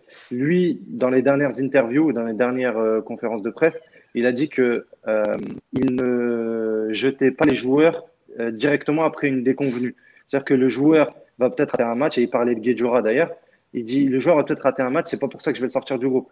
Il va rater un match, peut-être deux, ensuite il va repasser remplaçant, il va dégringoler dans la hiérarchie du groupe des 23. Et au fil du temps, si vraiment il y a un problème, bah, il sortira.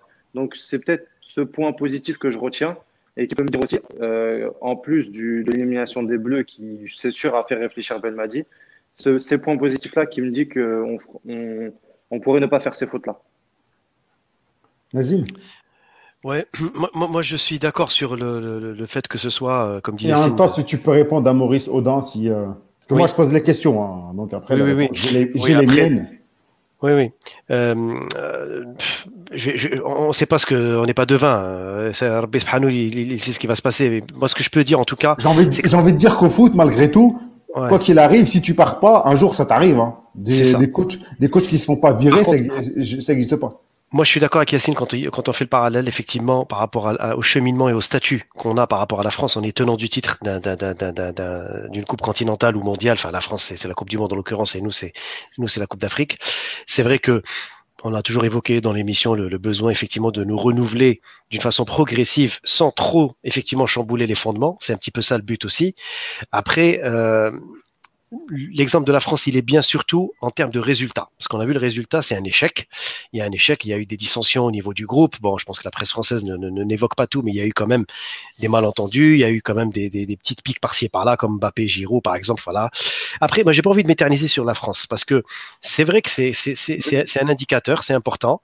mais, moi, j'ai envie de parler, j'ai envie de parler du je termine, le propos. J'ai posé la question sur la France parce que Ben Madi lui-même se compare à, euh, à, qui s'inspire de Je suis avec toi, mais je te dis juste que je ne vais pas me focaliser sur les problèmes de la France. Voilà ce que je suis en train de dire. Je suis en train de parler maintenant de, de l'Algérie.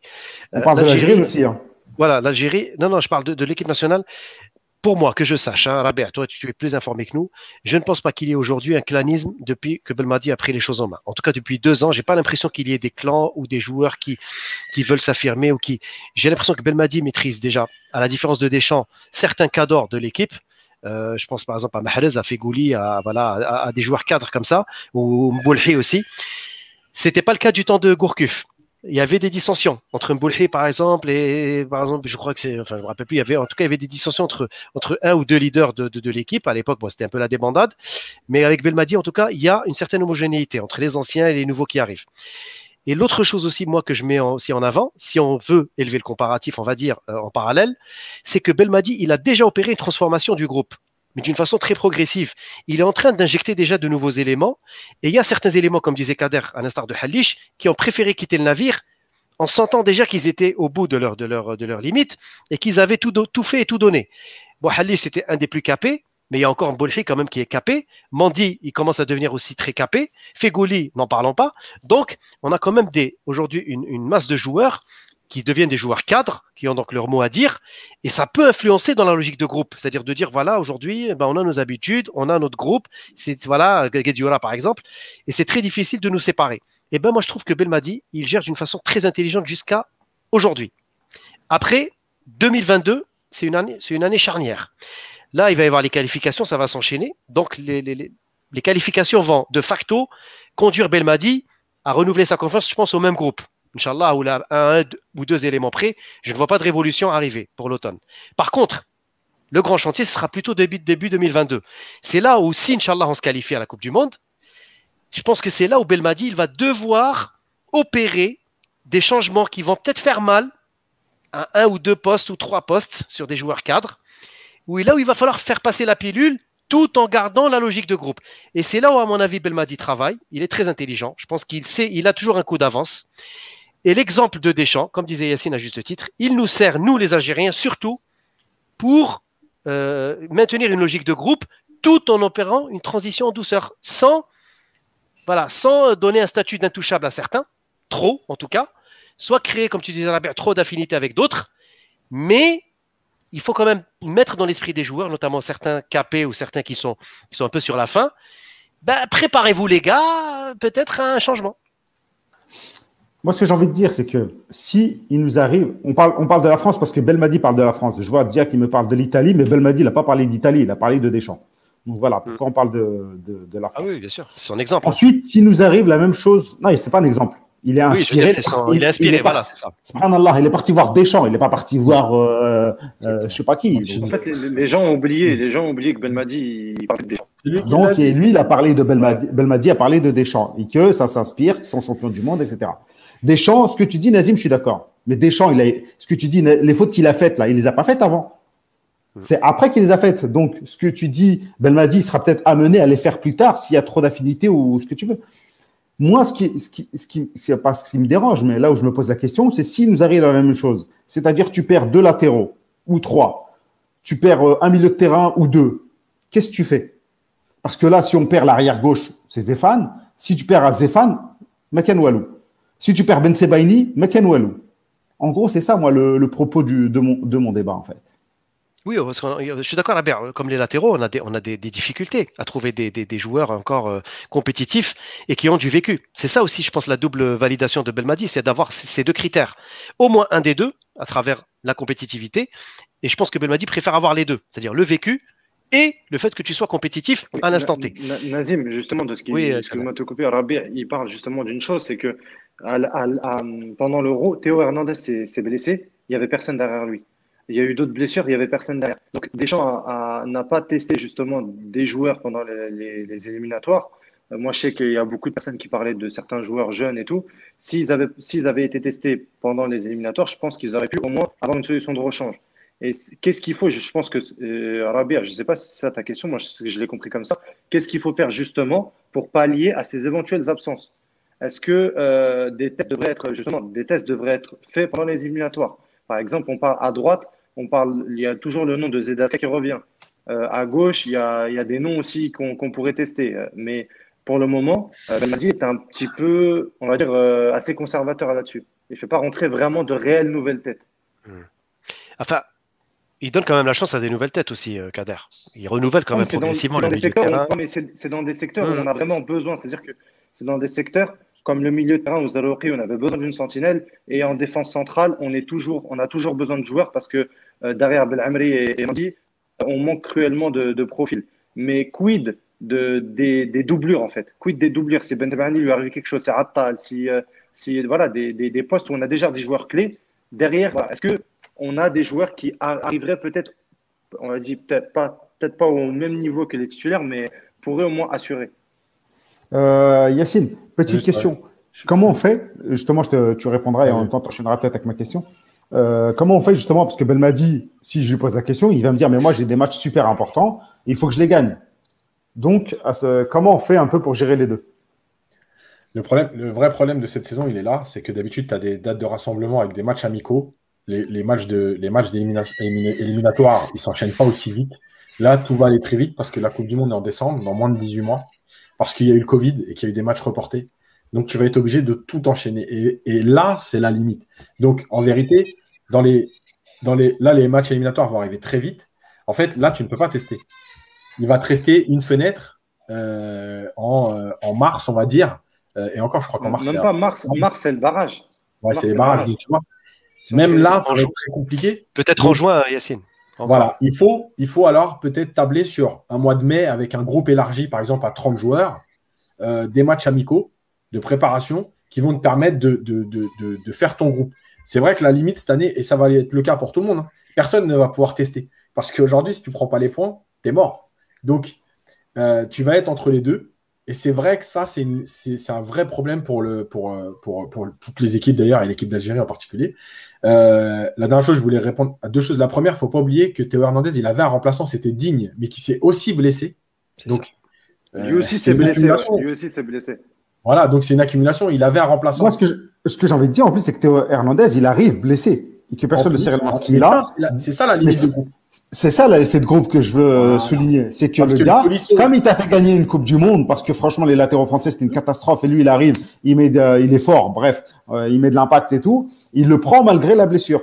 Voilà, il y a Tolisso dans ce cas-là, qui n'a pas joué depuis février et qui a été pris dans le groupe, et on l'a bien vu qu'il est pratiquement pas rentré, parce qu'en fait, il n'était pas prêt. Euh, il y a Théo Hernandez, voilà. Euh, euh, bah, euh, le central anglais ou je sais pas quoi là. Ouais, l'anglais qui a fait une mauvaise saison à Barcelone. Et la dernière chose, c'est juste pour répondre. on a donné des exemples avec l'Espagne, l'Allemagne, la France, qui allait en fait jusqu'au bout de cette idée de groupe et qui s'est toujours écroulée. L'Espagne qui sort pas des poules en 2014, l'Allemagne qui sort pas des poules en 2018. bref, voilà. Il y a quelqu'un qui a dit tout à l'heure, ah c'est un mauvais exemple parce que la France de 2000 à 2006. En fait, c'est faux parce que l'équipe de France de 2006, il y a Sagnol, Makelele, Abidal, Ribéry, euh, Malouda, qui sont pas dans le groupe de 2000. Donc le renouvellement, il a existé. donc c'est pas vrai en fait de dire ça. Il n'y a aucun groupe en fait qui vit, même l'Espagne, parce que, vous prenez les trois compétitions gagnées par l'Espagne, rien que la ligne offensive de, 2000, de 2008 à 2012, c'est pas la même. Donc tu es obligé de renouveler. et en fait, tu renouvelles soit les joueurs. En Espagne, ils ont fait encore pire. après la première victoire, ils ont carrément renouvelé le sélectionneur. C'était c'était Del Bosque qui est venu en 2010, Pour, 2010 pour la victoire en 2010. en 2008, c'est Aragonès. Voilà. Donc, il, faut, parce que les, joueurs ont aussi besoin à un moment donné d'être stimulés. Quand ils restent dans un confort, c'est un problème. Voilà. Je ne dis pas que ça va arriver. Hein. Il faut en avoir conscience parce qu'il y a des leviers à utiliser pour, euh, pour cette progression. Moi, je pense que c'est euh, de ce qui est arrivé, c'est de bonne augure justement pour y réfléchir et pour peut-être mmh. pallier à. Au moins pour y réfléchir, tout à fait. Voilà pour anticiper parce que tu peux, comme a dit Yacine, euh, tu n'es pas forcément obligé de les tester, ces joueurs-là, euh, mais euh, tu peux les prendre dans le groupe pour les voir de, beaucoup plus près en faisant des groupes élargis. Et le cas échéant, si tu gagnes 3-0 ou 5-0 à Blida, tu peux les faire rentrer. Donc, ça peut être un axe de travail sans vouloir de donner de leçons à monsieur le sélectionneur, bien sûr. C'est son boulot, il connaît mieux le boulot que nous, mais nous sommes aussi des experts attentifs à tout ce qui se passe sur le marché algérien. Les amis, autre chose à rajouter ou on passe euh, à la suite? Non, c'est bon, on peut passer. c'est bon. on peut passer, allez. Euh, je voulais parler de la Coupe euh, arabe des U20. La Kader, je le sens, il est à fond. Nazim, il est à fond. Les, les, amis sont à fond. vous en avez pensé quoi? Parce que là, moi, j'ai été pâté. Hein, parce que pour moi, c'est un accident encore pour l'instant. Bah, faut dire un truc déjà. Il y a un truc, il y a un truc qu'il faut dire c'est que c'est pas du fait du sélectionneur déjà. Premièrement. Ah, mais, mais, mais vas-y, vas-y. Non, mais, non, mais, non, mais je peux pas, ça, je peux pas laisser passer. C'est-à-dire ah qu'on tape sur les entraîneurs toute l'année. Ah, oui. Et là, il y a des résultats et on va dire que ça peut pas être le sélectionneur. Mais non, T'as pas dû mettre le, t'as pas dû mettre le son, euh, Yacine. Parce que là, là, argent, argent, arwa, arwa, Moi, je peux, moi, je peux le faire. Hein. Yacine, non, mais je laisse Nazim parler. Après, je, je préciserai mon propos. D'accord. Et moi, j'ai précisé mon propos parce que j'étais un peu taquin. Mais quand je parle de, quand je parle d'accident, C'est dans le sens où préparation quasi nulle, comme d'habitude, travail quasi nul, comme d'habitude, ça n'a jamais fonctionné. Et pour une fois, ça marche. Alors, ça monte en puissance. Alors, moi, je, se passe? moi, je pense Parce le talent, le talent, on l'a toujours eu, hein, mine de rien. Hein. Ouais, c'est Kader, tu me lances, allez. Bon, euh, non, moi je pondérais un petit peu tout ça. Je pense que Saïd Lasset, il a un mérite dans tout ça. Forcément, c'est le bilan. Il est en finale. Déjà, on peut pas, on peut pas. Mohamed Lasset, pardon. Euh, on peut pas le, taper pour ça. Donc déjà, moi je, lui rends hommage parce qu'il a quand même, il est en train de gérer un groupe. Il est en train de, faire avec les moyens du bord aussi. Il a ses limites aussi comme euh, tous les entraîneurs, notamment les locaux, on peut, on peut dire ça aussi. Mais tous les entraîneurs ont des limites, hein, faut pas croire. Donc moi, aujourd'hui, c'est vrai que j'étais un petit peu plus proche que d'autres, quoi. Oui, oui, oui, bien sûr, Mais là, j'étais plus, j'étais très sceptique. Je vous le cache pas. Surtout après le, la défaite là contre le 2-2 contre le Niger arraché dans les dernières minutes. Par contre, j'ai noté une bonne préparation psychologique. Ça, je ne sais pas si ça, moi, ça m'a pas échappé. J'ai vu des joueurs combatifs. Je pense qu'ils ont été préparés psychologiquement oui, honnêtement, j'ai vu des guerriers sur le terrain. Ben, c'est parce qu'ils le sont, parce qu'ils le sont eux-mêmes. Non, je pense que les garçons, je pense que les garçons, je pense que les garçons, je termine mon propos. Rabia, tu perds. Non, mais, non, mais je vais pas te laisser terminer des conneries. Non, non, c'est pas des conneries. Il faut que. Kader, je te réponds sur ça. Je te réponds juste sur ça. Vas-y, Kader. Euh, je suis en contact permanent avec un des joueurs de l'effectif et ça n'a pas été fait tout ça. Il n'y a rien qui, même bah, dans la préparation. Oui, mais Kader, c'est un joueur qui te l'a dit, mais après, il faudrait, on fera un retour enfin, avec du recul mais toujours est-il que pour moi. Ah, ça compte quand même quand un joueur te parle. Ça compte quand même qu'il y ait aujourd'hui pour moi quand même deux sur deux prestations de suite, on marque à la dernière minute quand même et on arrive à arracher quelque chose. Moi je trouve que c'est bien, c'est un signe quand même qu'il y a une motivation derrière. Après peu importe la manière dont, dont, Mohamed Lasset fait sa préparation, mais en tout cas au moins il arrive à, euh, à faire quelque chose. Après, tactiquement et tout le reste, moi je suis le premier à, le dire, la 7, il est limité. Ça, c'est clair. Et on l'a vu déjà dans les matchs de préparation et même durant le premier tour. Après, il faut quand même saluer, je pense qu'il y a un travail en amont qui est fait. Depuis la fin de mandat de Zachi, il faut rendre hommage, en l'occurrence là, à, à sur sa politique notamment de formation. On a, par exemple, Mohamed Rafiq Omar, qui est la révélation pour moi de ce tournoi aujourd'hui, qui est issu de l'Académie de la FAF. Ça prouve que le travail entamé par la fédération il y a 3-4 ans, et en maintenant aussi Mohamed Lasset à son poste, et la stabilité, a fait qu'aujourd'hui, on a quand même des résultats qui commencent à venir. Donc pour moi, cette montée en régime au niveau de la compétition, elle est aussi issue d'une certaine stabilité et continuité sur les jeunes catégories depuis quelques, depuis quelques années. Là, euh, Amara Sharafuddin, il a eu le mérite pour l'instant de laisser ce qui a été fait jusque-là par l'ancien bureau fédéral il y a même des anciens membres du bureau dans, le nouveau bureau. Donc voilà, donc, il y a une continuité. Maintenant, si on gagne la Coupe arabe, Inch'Allah, pour moi, ce serait une première étape dans la refonte des jeunes catégories en Algérie. N'oubliez pas qu'il y a les U17 qui sont qualifiés pour la Cannes. On les a privés pour l'instant de Cannes parce que le Maroc, euh, voilà, c'est désisté. Enfin, bref, je ne sais pas, c'est dommage. Ensuite, il y a les U20. Donc maintenant, on va attendre la suite pour la Coupe d'Afrique et tout le reste, Inch'Allah. Mais pour moi, aujourd'hui, je pense qu'il y a Belmadi qui met son nez dedans. Ça, c'est sûr et certain. Parce qu'on voit aujourd'hui dans l'état d'esprit des joueurs, dans la façon dont c'est organisé au niveau du bureau fédéral, moi je sens une touche de Belmadi. En tout cas, je sens qu'il y a une mainmise de, de Belmadi sur ce qui se fait dans les jeunes catégories. On le voit avec Bouguerra dans les locaux, dans l'équipe nationale locale. On a vu les résultats. Et maintenant, on le voit avec les U20. Donc pour moi, il y a, une dynamique, on va dire, qui est, qui est plutôt insufflée par Belmadi, je pense, en premier chef. Et on tire en même temps les fruits de ce qui a été fait aussi par l'ancien bureau fédéral sous la houlette de Zachi. Donc je pense que c'est ces deux facteurs qui expliquent cette performance. Je suis d'accord avec vous. Après la 7, je vais pas non plus, lui dire, je vais pas dire que la fête n'a rien fait. Oui, mais. Là, je vais pas, je, vais aller à, contre-courant. Je vais pas dire que la 7, il n'y est pour rien. On peut pas dire ça. Je peux pas, je peux pas entendre ça. Peut-être qu'il est limité, peut-être qu'il a ses limites, mais en tout cas, il a le mérite d'être dans ce groupe. De il, a, il, a, le mérite de les mobiliser. Et pour l'instant, le résultat est là. Donc, on ne peut lui souhaiter que du bonheur, Inch'Allah, et la victoire, bien sûr, demain euh, face à l'Arabie. Vas-y, Kader, tu voulais répondre Non, je voulais répondre déjà premièrement parce qu'il a fait de nombreuses erreurs avant ce tournoi. Il a laissé des joueurs euh, en Algérie sans raison euh, en évoquant le baccalauréat alors que certains ne passaient même pas le baccalauréat. Euh, en, les, trois, les trois premiers matchs de poule, vous n'avez qu'à voir le jeu, c'était juste une. une c'était même pas à voir, on faisait que de balancer de ballons devant. Il n'y a même pas de jeu formé, rien du tout. Les joueurs, il y a certains joueurs qui jouaient même pas à leur poste. Euh, je discutais avec certains joueurs, euh, les entraînements et tout ce qui est préparation de match, c'était c'était pas vraiment euh, voilà, c'était pas vraiment euh, de qualité. Et c'est pour ça que je dis que, en tout cas tactiquement, après, il peut avoir euh, des qualités de management, ça je, je peux pas lui retirer. mais en tout cas tactiquement et dans le jeu, on voyait pas, euh, même que ce soit notre qualification contre le Maroc en deuxième mi-temps, on a mieux joué, mais première mi-temps, ça a été très poussif. il n'y a que vraiment contre la Tunisie où on a vu, et c'est justement, comme par hasard, les, coïncidences font bien les choses. C'est là où il met justement les, les, joueurs à leur poste, avec le trio au milieu, euh, Adjaoudi de Lens, euh, Titraoui du, du Paradou et Shekal de Constantine, où justement c'est là où on voit des circuits de passe, où on commence à voir du jeu. Euh, et, donc voilà, c'est pour ça que je disais que pour moi, le sélectionneur euh, n'est pas non plus le, premier responsable. on a, faut dire, faut dire aussi qu'on a une génération qui est très talentueuse. Euh, je, les ai, je les ai cités là, mais contrairement aussi par rapport aux binationaux, contrairement à l'année précédente où on a eu, on va dire, des vrais seconds couteaux Là, on va dire qu'on a des joueurs un petit peu plus de qualité. Je peux citer mhm. euh, Aitamer du Bayern. Euh, Bouaoun, qui, malgré, malgré que certains le critiquent, parce que euh, c'est vrai que des fois, il, va annihiler certaines transitions, parce qu'il garde beaucoup le ballon. Je trouve que son travail de sap, il est très important. Euh, on a aussi Maour de, la Gantoise.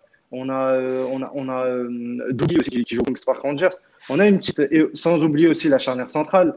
Euh, et le gardien aussi. J'ai fait oublier le gardien Wellness, qui est, qui est pour moi la trouvaille de, de, de, de de, de, de, cette, de cette euh, Coupe Arabe 20. Donc, donc voilà, moi je pense que euh, je mettrais plus ça sur, sur, voilà, sur la mentalité des joueurs. et donc on peut, sur ce côté-là, le, le, peut-être c'est aussi du fait du résultat du management du, du, staff technique, pas que le sélectionneur. Mais, mais voilà, sur, pour, pour, pour ceux qui ont vu le, le tournoi juste depuis le début, bah, on peut dire que c'est surtout en grande partie les joueurs qui, on va dire, ont mentalement et même, on va dire, qui sont au-dessus. On va dire que les joueurs ont vraiment une très grosse. C'est un bon groupe, c'est un bon groupe qui s'est pris en. Bon juste pour répondre à, juste pour répondre à Mohamed Jellel qui manque un peu aussi de. Faut mieux parler que ça, hein, sinon je te bannis moi. Euh, c'est Raoura qui a fait arrêter, euh, qui a tout fait arrêter avec votre Zetchi. Alors les académies de la FAF, c'est celle de Zetchi, hein, c'est pas celle de Raoura. Donc ça vient de Zetchi. Il faut rendre à César qui appartient à César. Et moi, j'en ai rien à secouer de, de Zetchi ou Raurara. Hein. Ouais. On s'en fout de Zetchi, il ne nous donne pas à manger. Euh, ni Raurara. Donc, euh, celui qui la hesse, c'est plus toi qui la hesse euh, euh, Raurara. Et Raurara, il a tout fait pour pas que ses académies sortent. Donc, euh, voilà, mon ami, et arrête de raconter des conneries. Zetchi a été installé par Haddad, vous ne savez rien de ce qui se passe en Algérie. Toi, Ben, tu sais tout, alors que tu sais rien du tout, mon ami. Parce que il n'a pas été élu au suffrage universel. Allez. Bloqué. Ça, ça me casse la tête, les gens comme ça. En plus, genre, euh, tu la je sais pas quoi, comme si j'avais de l'argent à gagner, moi. Euh, vas-y, mon ami. Ce qui est extraordinaire, c'est que euh, on se plaint qu'il n'y a pas de travail, et quand il y a du travail, on, cherche à savoir qui, pourquoi, c'est lui, c'est pas lui. À mon niveau, vous ne juste, ouais, voulez pas juste apprécier qu'il y ait eu du travail, que ça marche? C'est déjà juste ce qui suffit. Après, vous, c'est trop marrant parce que ceux-là, là, la plupart, ils vont te dire, vous, vous êtes contre l'équipe nationale. Mais moi, je suis, moi, je suis hyper content quand je vois les U20 aller en finale de la Coupe arabe. on est tous euh, contents, hein, Yacine, mais juste, on peut, apporter quelques précisions. Non, mais attends, juste, c'est, je m'en fous de savoir si c'est Zetchi ou, le, ou, le, ou le gardien du parking de, je ah, m'en fous. Voilà, c'est ça que je veux dire. dire que gardien de parking du cinéma, tu voulais dire. Non, mais voilà, c'est, à un moment donné, tu as l'impression que, tu sais, il faut toujours vendre quelqu'un. Ouais, c'est lui, non, c'est pas. Eh, écoute, ça marche, voilà, voilà, c'est tout. Maintenant, il y a un truc qui est important, je pense, que euh, quand tu vois l'évolution des matchs des U20 depuis le début, euh, je pense qu'il y avait une première partie où euh, il y avait une pression dans le sens où il fallait sortir des poules parce qu'on rate toutes les compétitions depuis plusieurs années. Et tu le voyais dans la façon de jouer des joueurs. Parce que quand tu prends cette demi-finale contre la Tunisie, il y a quelque chose qui a changé. Il y a des joueurs qui jouent plus libérés. Alors certes, il y a les postes et tout, il n'y a pas de problème. Mais moi, je vois quand même des choses très intéressantes dans il y a la aussi la qualité, euh, Yacine. Non, mais bien sûr. Mais, mais ce que je veux dire, c'est que la pression qu'ils avaient au départ, sûrement pour sortir du groupe, euh, tu vois, de ne pas être encore la, la énième équipe U20 qui, euh, qui, déçoit, qui échoue, voilà, qui ne sort pas des groupes, etc. C'est compliqué. À un moment donné, tu es quand même l'Algérie. Au-dessus de toi, les A, ils gagnent, ils enchaînent les victoires. À un moment donné, toi, tu te dis, il faut que nous aussi, on existe. Donc, je pense qu'il y avait une pression. Et quand tu vois l'évolution, tu l'as dit tout à l'heure, contre le Maroc, contre la première et la deuxième mi-temps, et carrément contre la Tunisie, tout le match, il y a quelque chose qui évolue. Il y a quelque chose qui évolue grâce au talent des joueurs. Moi, je suis désolé. Euh, je ne sais pas si tous ces gens ont regardé le match. Moi, je l'ai regardé. Et dans la tenue du ballon, dans l'idée de jouer vers l'avant, dans l'idée de jouer haut, il y a eu beaucoup de choses très intéressantes. Alors, tu vois bien qu'ils n'ont pas travaillé assez parce que parfois, les défenseurs centraux étaient beaucoup trop bas par rapport au milieu et ça laissait des contres aux Tunisiens. Mais malgré tout, individuellement, ils ont été bien gérés. Euh, le gardien algérien, il n'a pas eu 10 arrêts à faire, contrairement au gardien tunisien. C'est-à-dire que le score final, c'est 2-0. Mais si les gens sont lucides, s'il y a 5 ou 6, il n'y a pas grand-chose à dire. Voilà. Donc, euh, c'est une génération qui a du potentiel, qui travaille. Les U20, il ne faut pas oublier que dans un an et demi, il y a des joueurs qui seront complètement professionnels dans cette équipe. Ça veut dire que ça peut être des jeunes qui viennent être un peu les surprises du groupe de Belmadi. Pas 8, hein. il n'y en aura pas 8, mais un ou deux. Euh, ça peut être très intéressant par rapport à tout ça. Moi, j'ai vu des joueurs avec des profils très intéressants. Le numéro 9, j'ai oublié le nom. Euh, je l'ai trouvé très bon dans son jeu de corps, dos au jeu, quand il décroche. Zlatan, Zlatan. Il a fait deux, trois renversements après contrôle. Franchement, c'était très fort. Très mature, euh, hein, très mature dans le jeu. Hein. Je trouve voilà. remise, tout ça, point d'appui. Euh, c'est Omar qui est rentré, qui a rentré, Omar qui met les Omar Sharif. Les, les, prises de balle. Surtout le, deuxième, incroyable. Son crochet sur le deuxième. Ouais, et même les prises de balle dos au jeu, à un moment donné, sur le côté, il fait contrôle poitrine, il enchaîne. Mais, enfin, je veux dire, arrêtez de. de, de, de, ouais, enfin, Yacine, donc la 7. Le plus négatif et le plus dur, mais je me rends compte que c'est de la folie, en fait. Euh, ah voilà, il y a une équipe algérienne U20 qui est en finale. Euh, alors, certes, qui est entraînée par un, euh, local, entre guillemets, un Algérien en tout cas, peut-être avec des limites, mais en tout cas, elle a emmené son groupe jusque-là. Ça fait 15 ans qu'on attend ça, 20 ans qu'on attend ça. Moi, pour moi, la 7, il a, il a tous les mérites. je veux dire, pour moi, on peut pas dire, même s'il est ah, tu peux pas dire tous les mérites. Non, non, il a tous les mérites par rapport à sa fonction de créer. Kader, Kader, attends, attends, Kader, je m'explique, je m'explique. Tu as parlé de la deuxième mi-temps du Maroc. La deuxième mi-temps du Maroc, on dit que la deuxième mi-temps, c'est celle des entraîneurs. Moi, j'ai vu une amélioration et on a réussi à dompter les Marocains en deuxième mi-temps. Face à la Tunisie, j'ai vu une très bonne équipe algérienne bien en place pendant tout le match. Donc, je suis désolé. N'oubliez pas que la 7. Tu peux ajouter même les, remplacements, même les changements. Exactement, Yacine. Donc, Kader, j'ai pas envie d'être le, défenseur du diable, mais j'ai envie de dire, à un moment donné, la 7, il a un mérite dans cette histoire, c'est qu'il a travaillé quand même avec le Covid. Bien sûr il, a eu, il a eu des matchs avec des équipes, excuse-moi, des équipes locales en Algérie à faire tourner à Sidi Moussa des mini-stages. Et malgré la difficulté, c'est un entraîeur dans, la, dans, dans, le côté formateur et reconnu en Algérie. On va pas euh, c'est paroles de gens ah, qui sont. C'est pas, pas une référence en Algérie. Hein, non, dans un pays mais, zéro mais, mais Rabé, Rabé, on peut pas faire non plus que du bashing et dire la 7 bah non, quand c'est pourri, c'est pourri. Quand c'est bien, c'est bien, c'est tout. Mais Rabé, il a, mais Rabé, il a ses limites. Si tu as vu tout le tournoi, tu peux pas. Je suis désolé. Si tu as vu tout le tournoi et surtout sur la première partie en fait, là, ce qu'on voit aujourd'hui de tout ce qu'a dit Yacine avec le jeu vers l'avant, les combinaisons, c'est le résultat de la formation qu'on essaye de mettre en place depuis des années. C'est pas la 7. Oui. Quand Omar il faut, il faut, il faut, il faut, il faut un chef, il faut un chef d'orchestre aussi.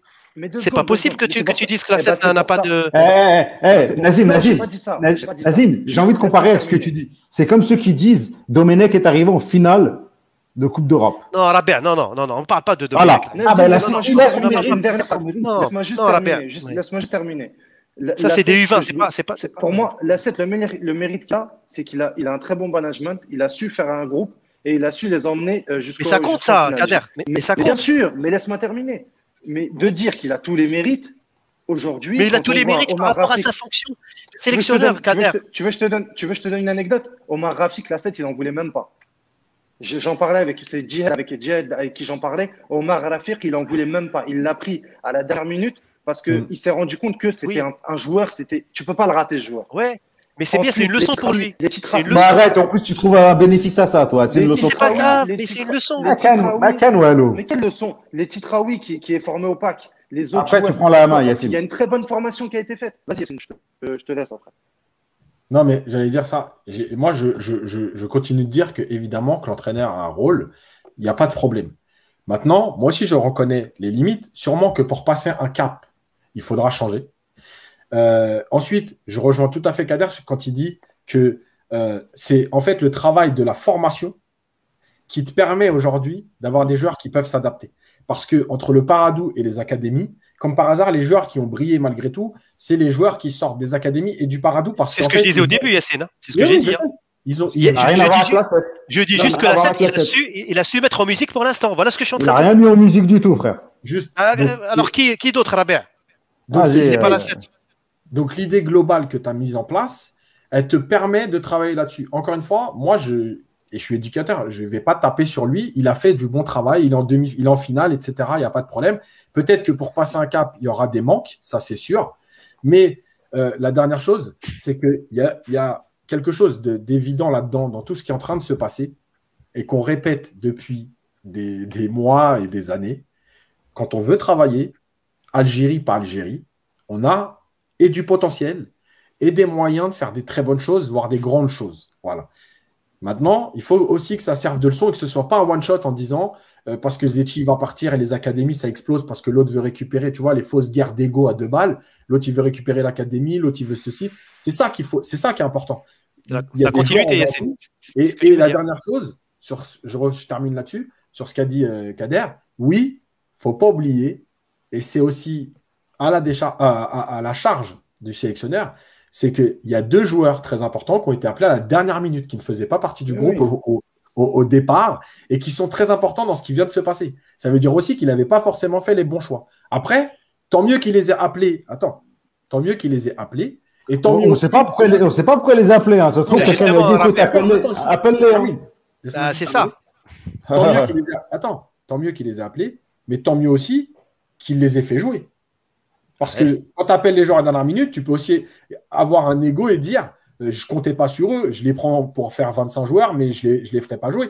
Il les a fait jouer et ça a payé. Donc, on peut pas non plus toujours être négatif. Après, on peut toujours essayer d'aller chercher ouais, est-ce qu'on l'a appelé, est-ce qu'on lui a dit fais les jouer. Bon, bref, ça, c'est des débats. En tout cas, ce que je vois aujourd'hui, c'est qu'il y a une équipe U20 qui tient la route, qui a des, des talents euh, et, qui, et qui joue au foot. C'est-à-dire, c'est pas des talents sur je jette la pièce, on tient, on est solide, et sur un coup de poker, on va gagner un zéro. Franchement, la demi-finale, je répète, s'il y a 3, 4 ou 5, il n'y a pas grand-chose à dire. J'ai juste une dernière remarque à dire, c'est que à part les jeunes du Paradou, pour eux, j'aurais pas de. Surtout que Zorgan est parti maintenant, un titre à oui, je pense qu'il aura sa, aura sa chance euh, à la fin du championnat. Et là, c'est vraiment un appel pour euh, les autres clubs. Je pense notamment à Shekal, à Constantine pour ne pas vraiment laisser tomber ces jeunes, essayons vraiment, parce qu'un un petit comme Shekal, aujourd'hui, il a le droit d'avoir chance au, CS Constantine. Mais comme je connais un petit peu le club et je sais très bien comment ça se passe, et dans d'autres clubs, c'est un petit peu pareil, les jeunes ne sont pas vraiment mis en avant. Du coup, faut vraiment, pour ne pas faire oublier ces jeunes-là, il faut vraiment les passer en pro, leur faire passer un cap. Parce que ce n'est pas en restant dans les équipes réserves qu'ils vont rester comme ça, qui vont euh, s'améliorer, je veux dire.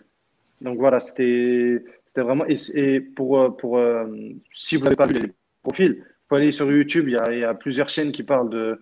Qui, qui ont fait les, les, résumés des matchs de Titraoui, de, de Shekal, des, des, autres matchs. Honnêtement, on a vraiment. Il y a certains joueurs qui sont vraiment. vraiment bon, espérons comme euh, dit Alamine. Qui est rentré, Namani qui est rentré. Franchement, techniquement, c'est très très bah, Lui, lui, par exemple, il est à l'USMA et il hmm. il joue même pas en équipe réserve. Et ce que j'ai envie de dire, c'est que comme dit Liamine, j'ai peur que ce soit un épiphénomène si on ne travaille pas réellement. Ah ben. et, et, ça explique aussi le tweet que j'ai fait là, qui a fait un peu polémique. J'ai dit, au final, l'Algérie, elle a peut-être plus besoin de centres de formation pour former des coachs et des éducateurs que réellement de former des joueurs. Parce que les joueurs, la matière première, on l'a plus ou moins. Donc, il faut vraiment encadrer tout ça. Oui. Je réponds, je réponds, à M. Lamigno Laqab, là, pour remettre un peu les pendules à l'heure. Je suis le pense avoir débuté mes propos en parlant de travail en amont de la fédération sur le moyen terme. Donc parler d'épiphénomène, c'est faux. C'est pas, c'est vraiment pas ce que j'évoque. Au contraire, c'est le fruit d'un travail qui est entamé depuis plusieurs années. et je, pense qu'il dit que pour lui c'est un épiphénomène pour l'instant. Non, eh ben pour moi, moi je ne pense pas. Et même euh, Kader, il ne me contredira pas. Cette année, plusieurs clubs comme Sétif, comme MCO, même USMA, même, voire même MCA et CSC ont lancé des jeunes cette année dans le championnat. Des U18, U, même U17 parfois, qui ont été lancés dans le bain par certains clubs, euh, Magara aussi. Donc moi je dis que c'est positif. Ça veut dire que la mentalité en Algérie, elle commence à changer. Euh, un, grand club comme Sétif, qui joue la Coupe d'Afrique et qui lance des jeunes, en est pour moi le meilleur exemple. Donc aujourd'hui, il y a un changement de mentalité en Algérie. Ça commence à, on commence à entrer dans l'esprit qu'avec la crise du Covid, c'est peut-être ça aussi la crise du Covid, le mérite du Covid, c'est que maintenant les joueurs à 400 millions, eh ben, on n'a plus d'argent pour les payer. Donc qu'est-ce qu'on va faire? On va chercher les petites pépites, peut-être 20 millions par mois, 10 millions par mois, mais au moins, ça me garantit des résultats comme on le voit avec Sétif, avec même la Saura aussi. C'est un très bon exemple, la Saura des jeunes catégories. Et puis euh, voilà, et puis les autres.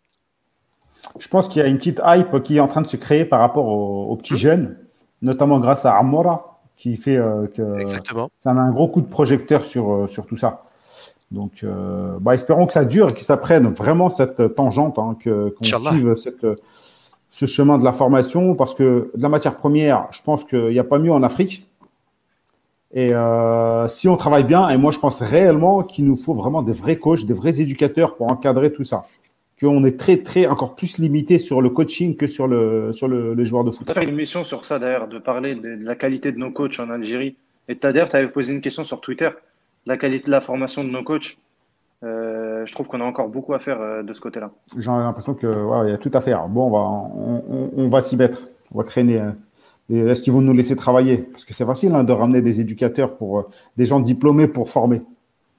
Après, est-ce qu'on va nous laisser travailler? Après, moi, moi, ce que j'aime pas, c'est certains discours que je lis comme ça, où on, fait du bashing sur l'entraîneur local.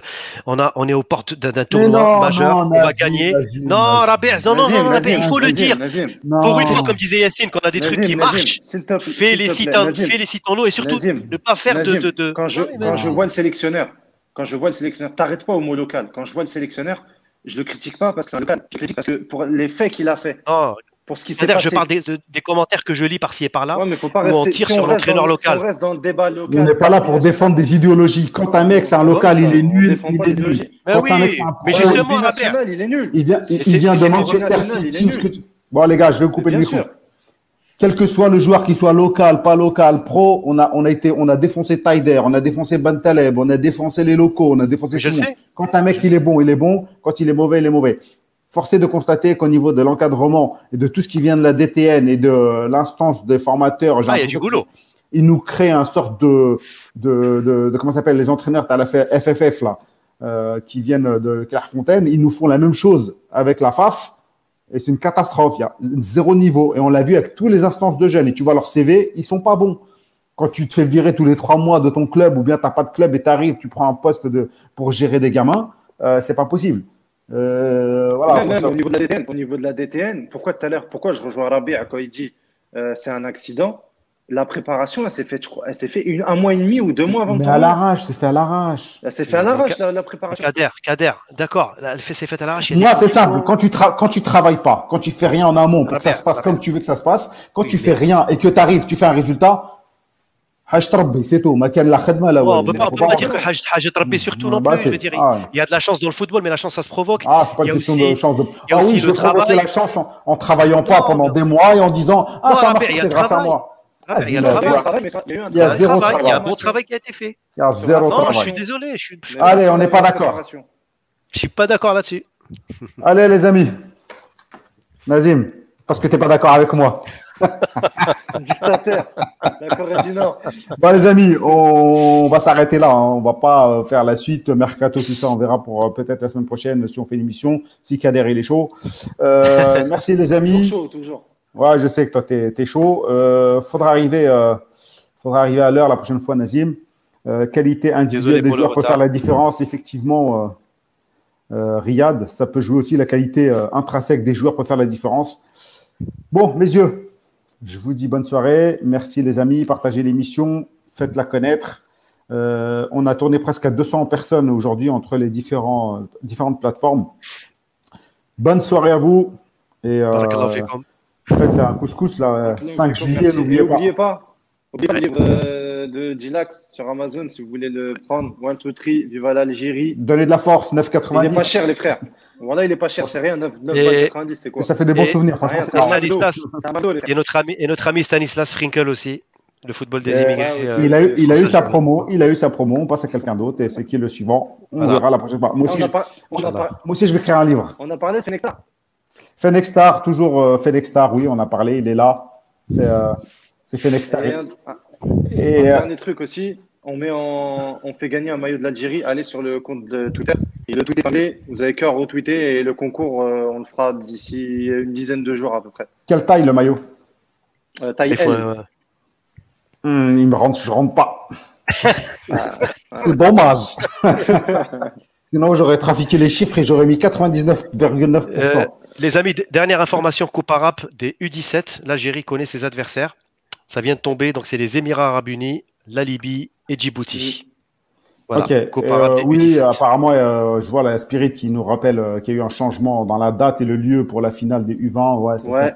Comme d'hab, hein, faut faire avec. ils vont pas ils vont jouer surtout en pleine, ils vont, ah, jouer en pleine chaleur. Après-midi. Ah. Je peux souhaiter euh, bonne chance à la GSK parce que quand même il y a Omar dans le staff, entraîneur des gardiens. Voilà, Sponsorisé par euh, Fenix Star.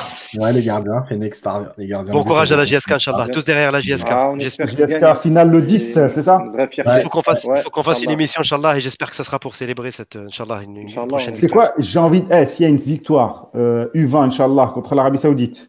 Il y a la GSK. Et, GSK finale, euh, tu vois, on gagne. Je fais une émission spéciale, mais sans toi, Nazim. Mais allez, Charabia, pourvu qu'on gagne. Pourvu qu'on gagne. Pas, de local. Pourvu qu'on gagne. Non, il va dire. Bon, allez, bonne soirée, les amis. Merci à tous, des aides-scouts. Via la famille, euh, le clubhouse. Euh, à bientôt, les amis. Les Amin. Ciao, Riyad, Hamed, Malek, Yamin, Zino. Salam alaikum.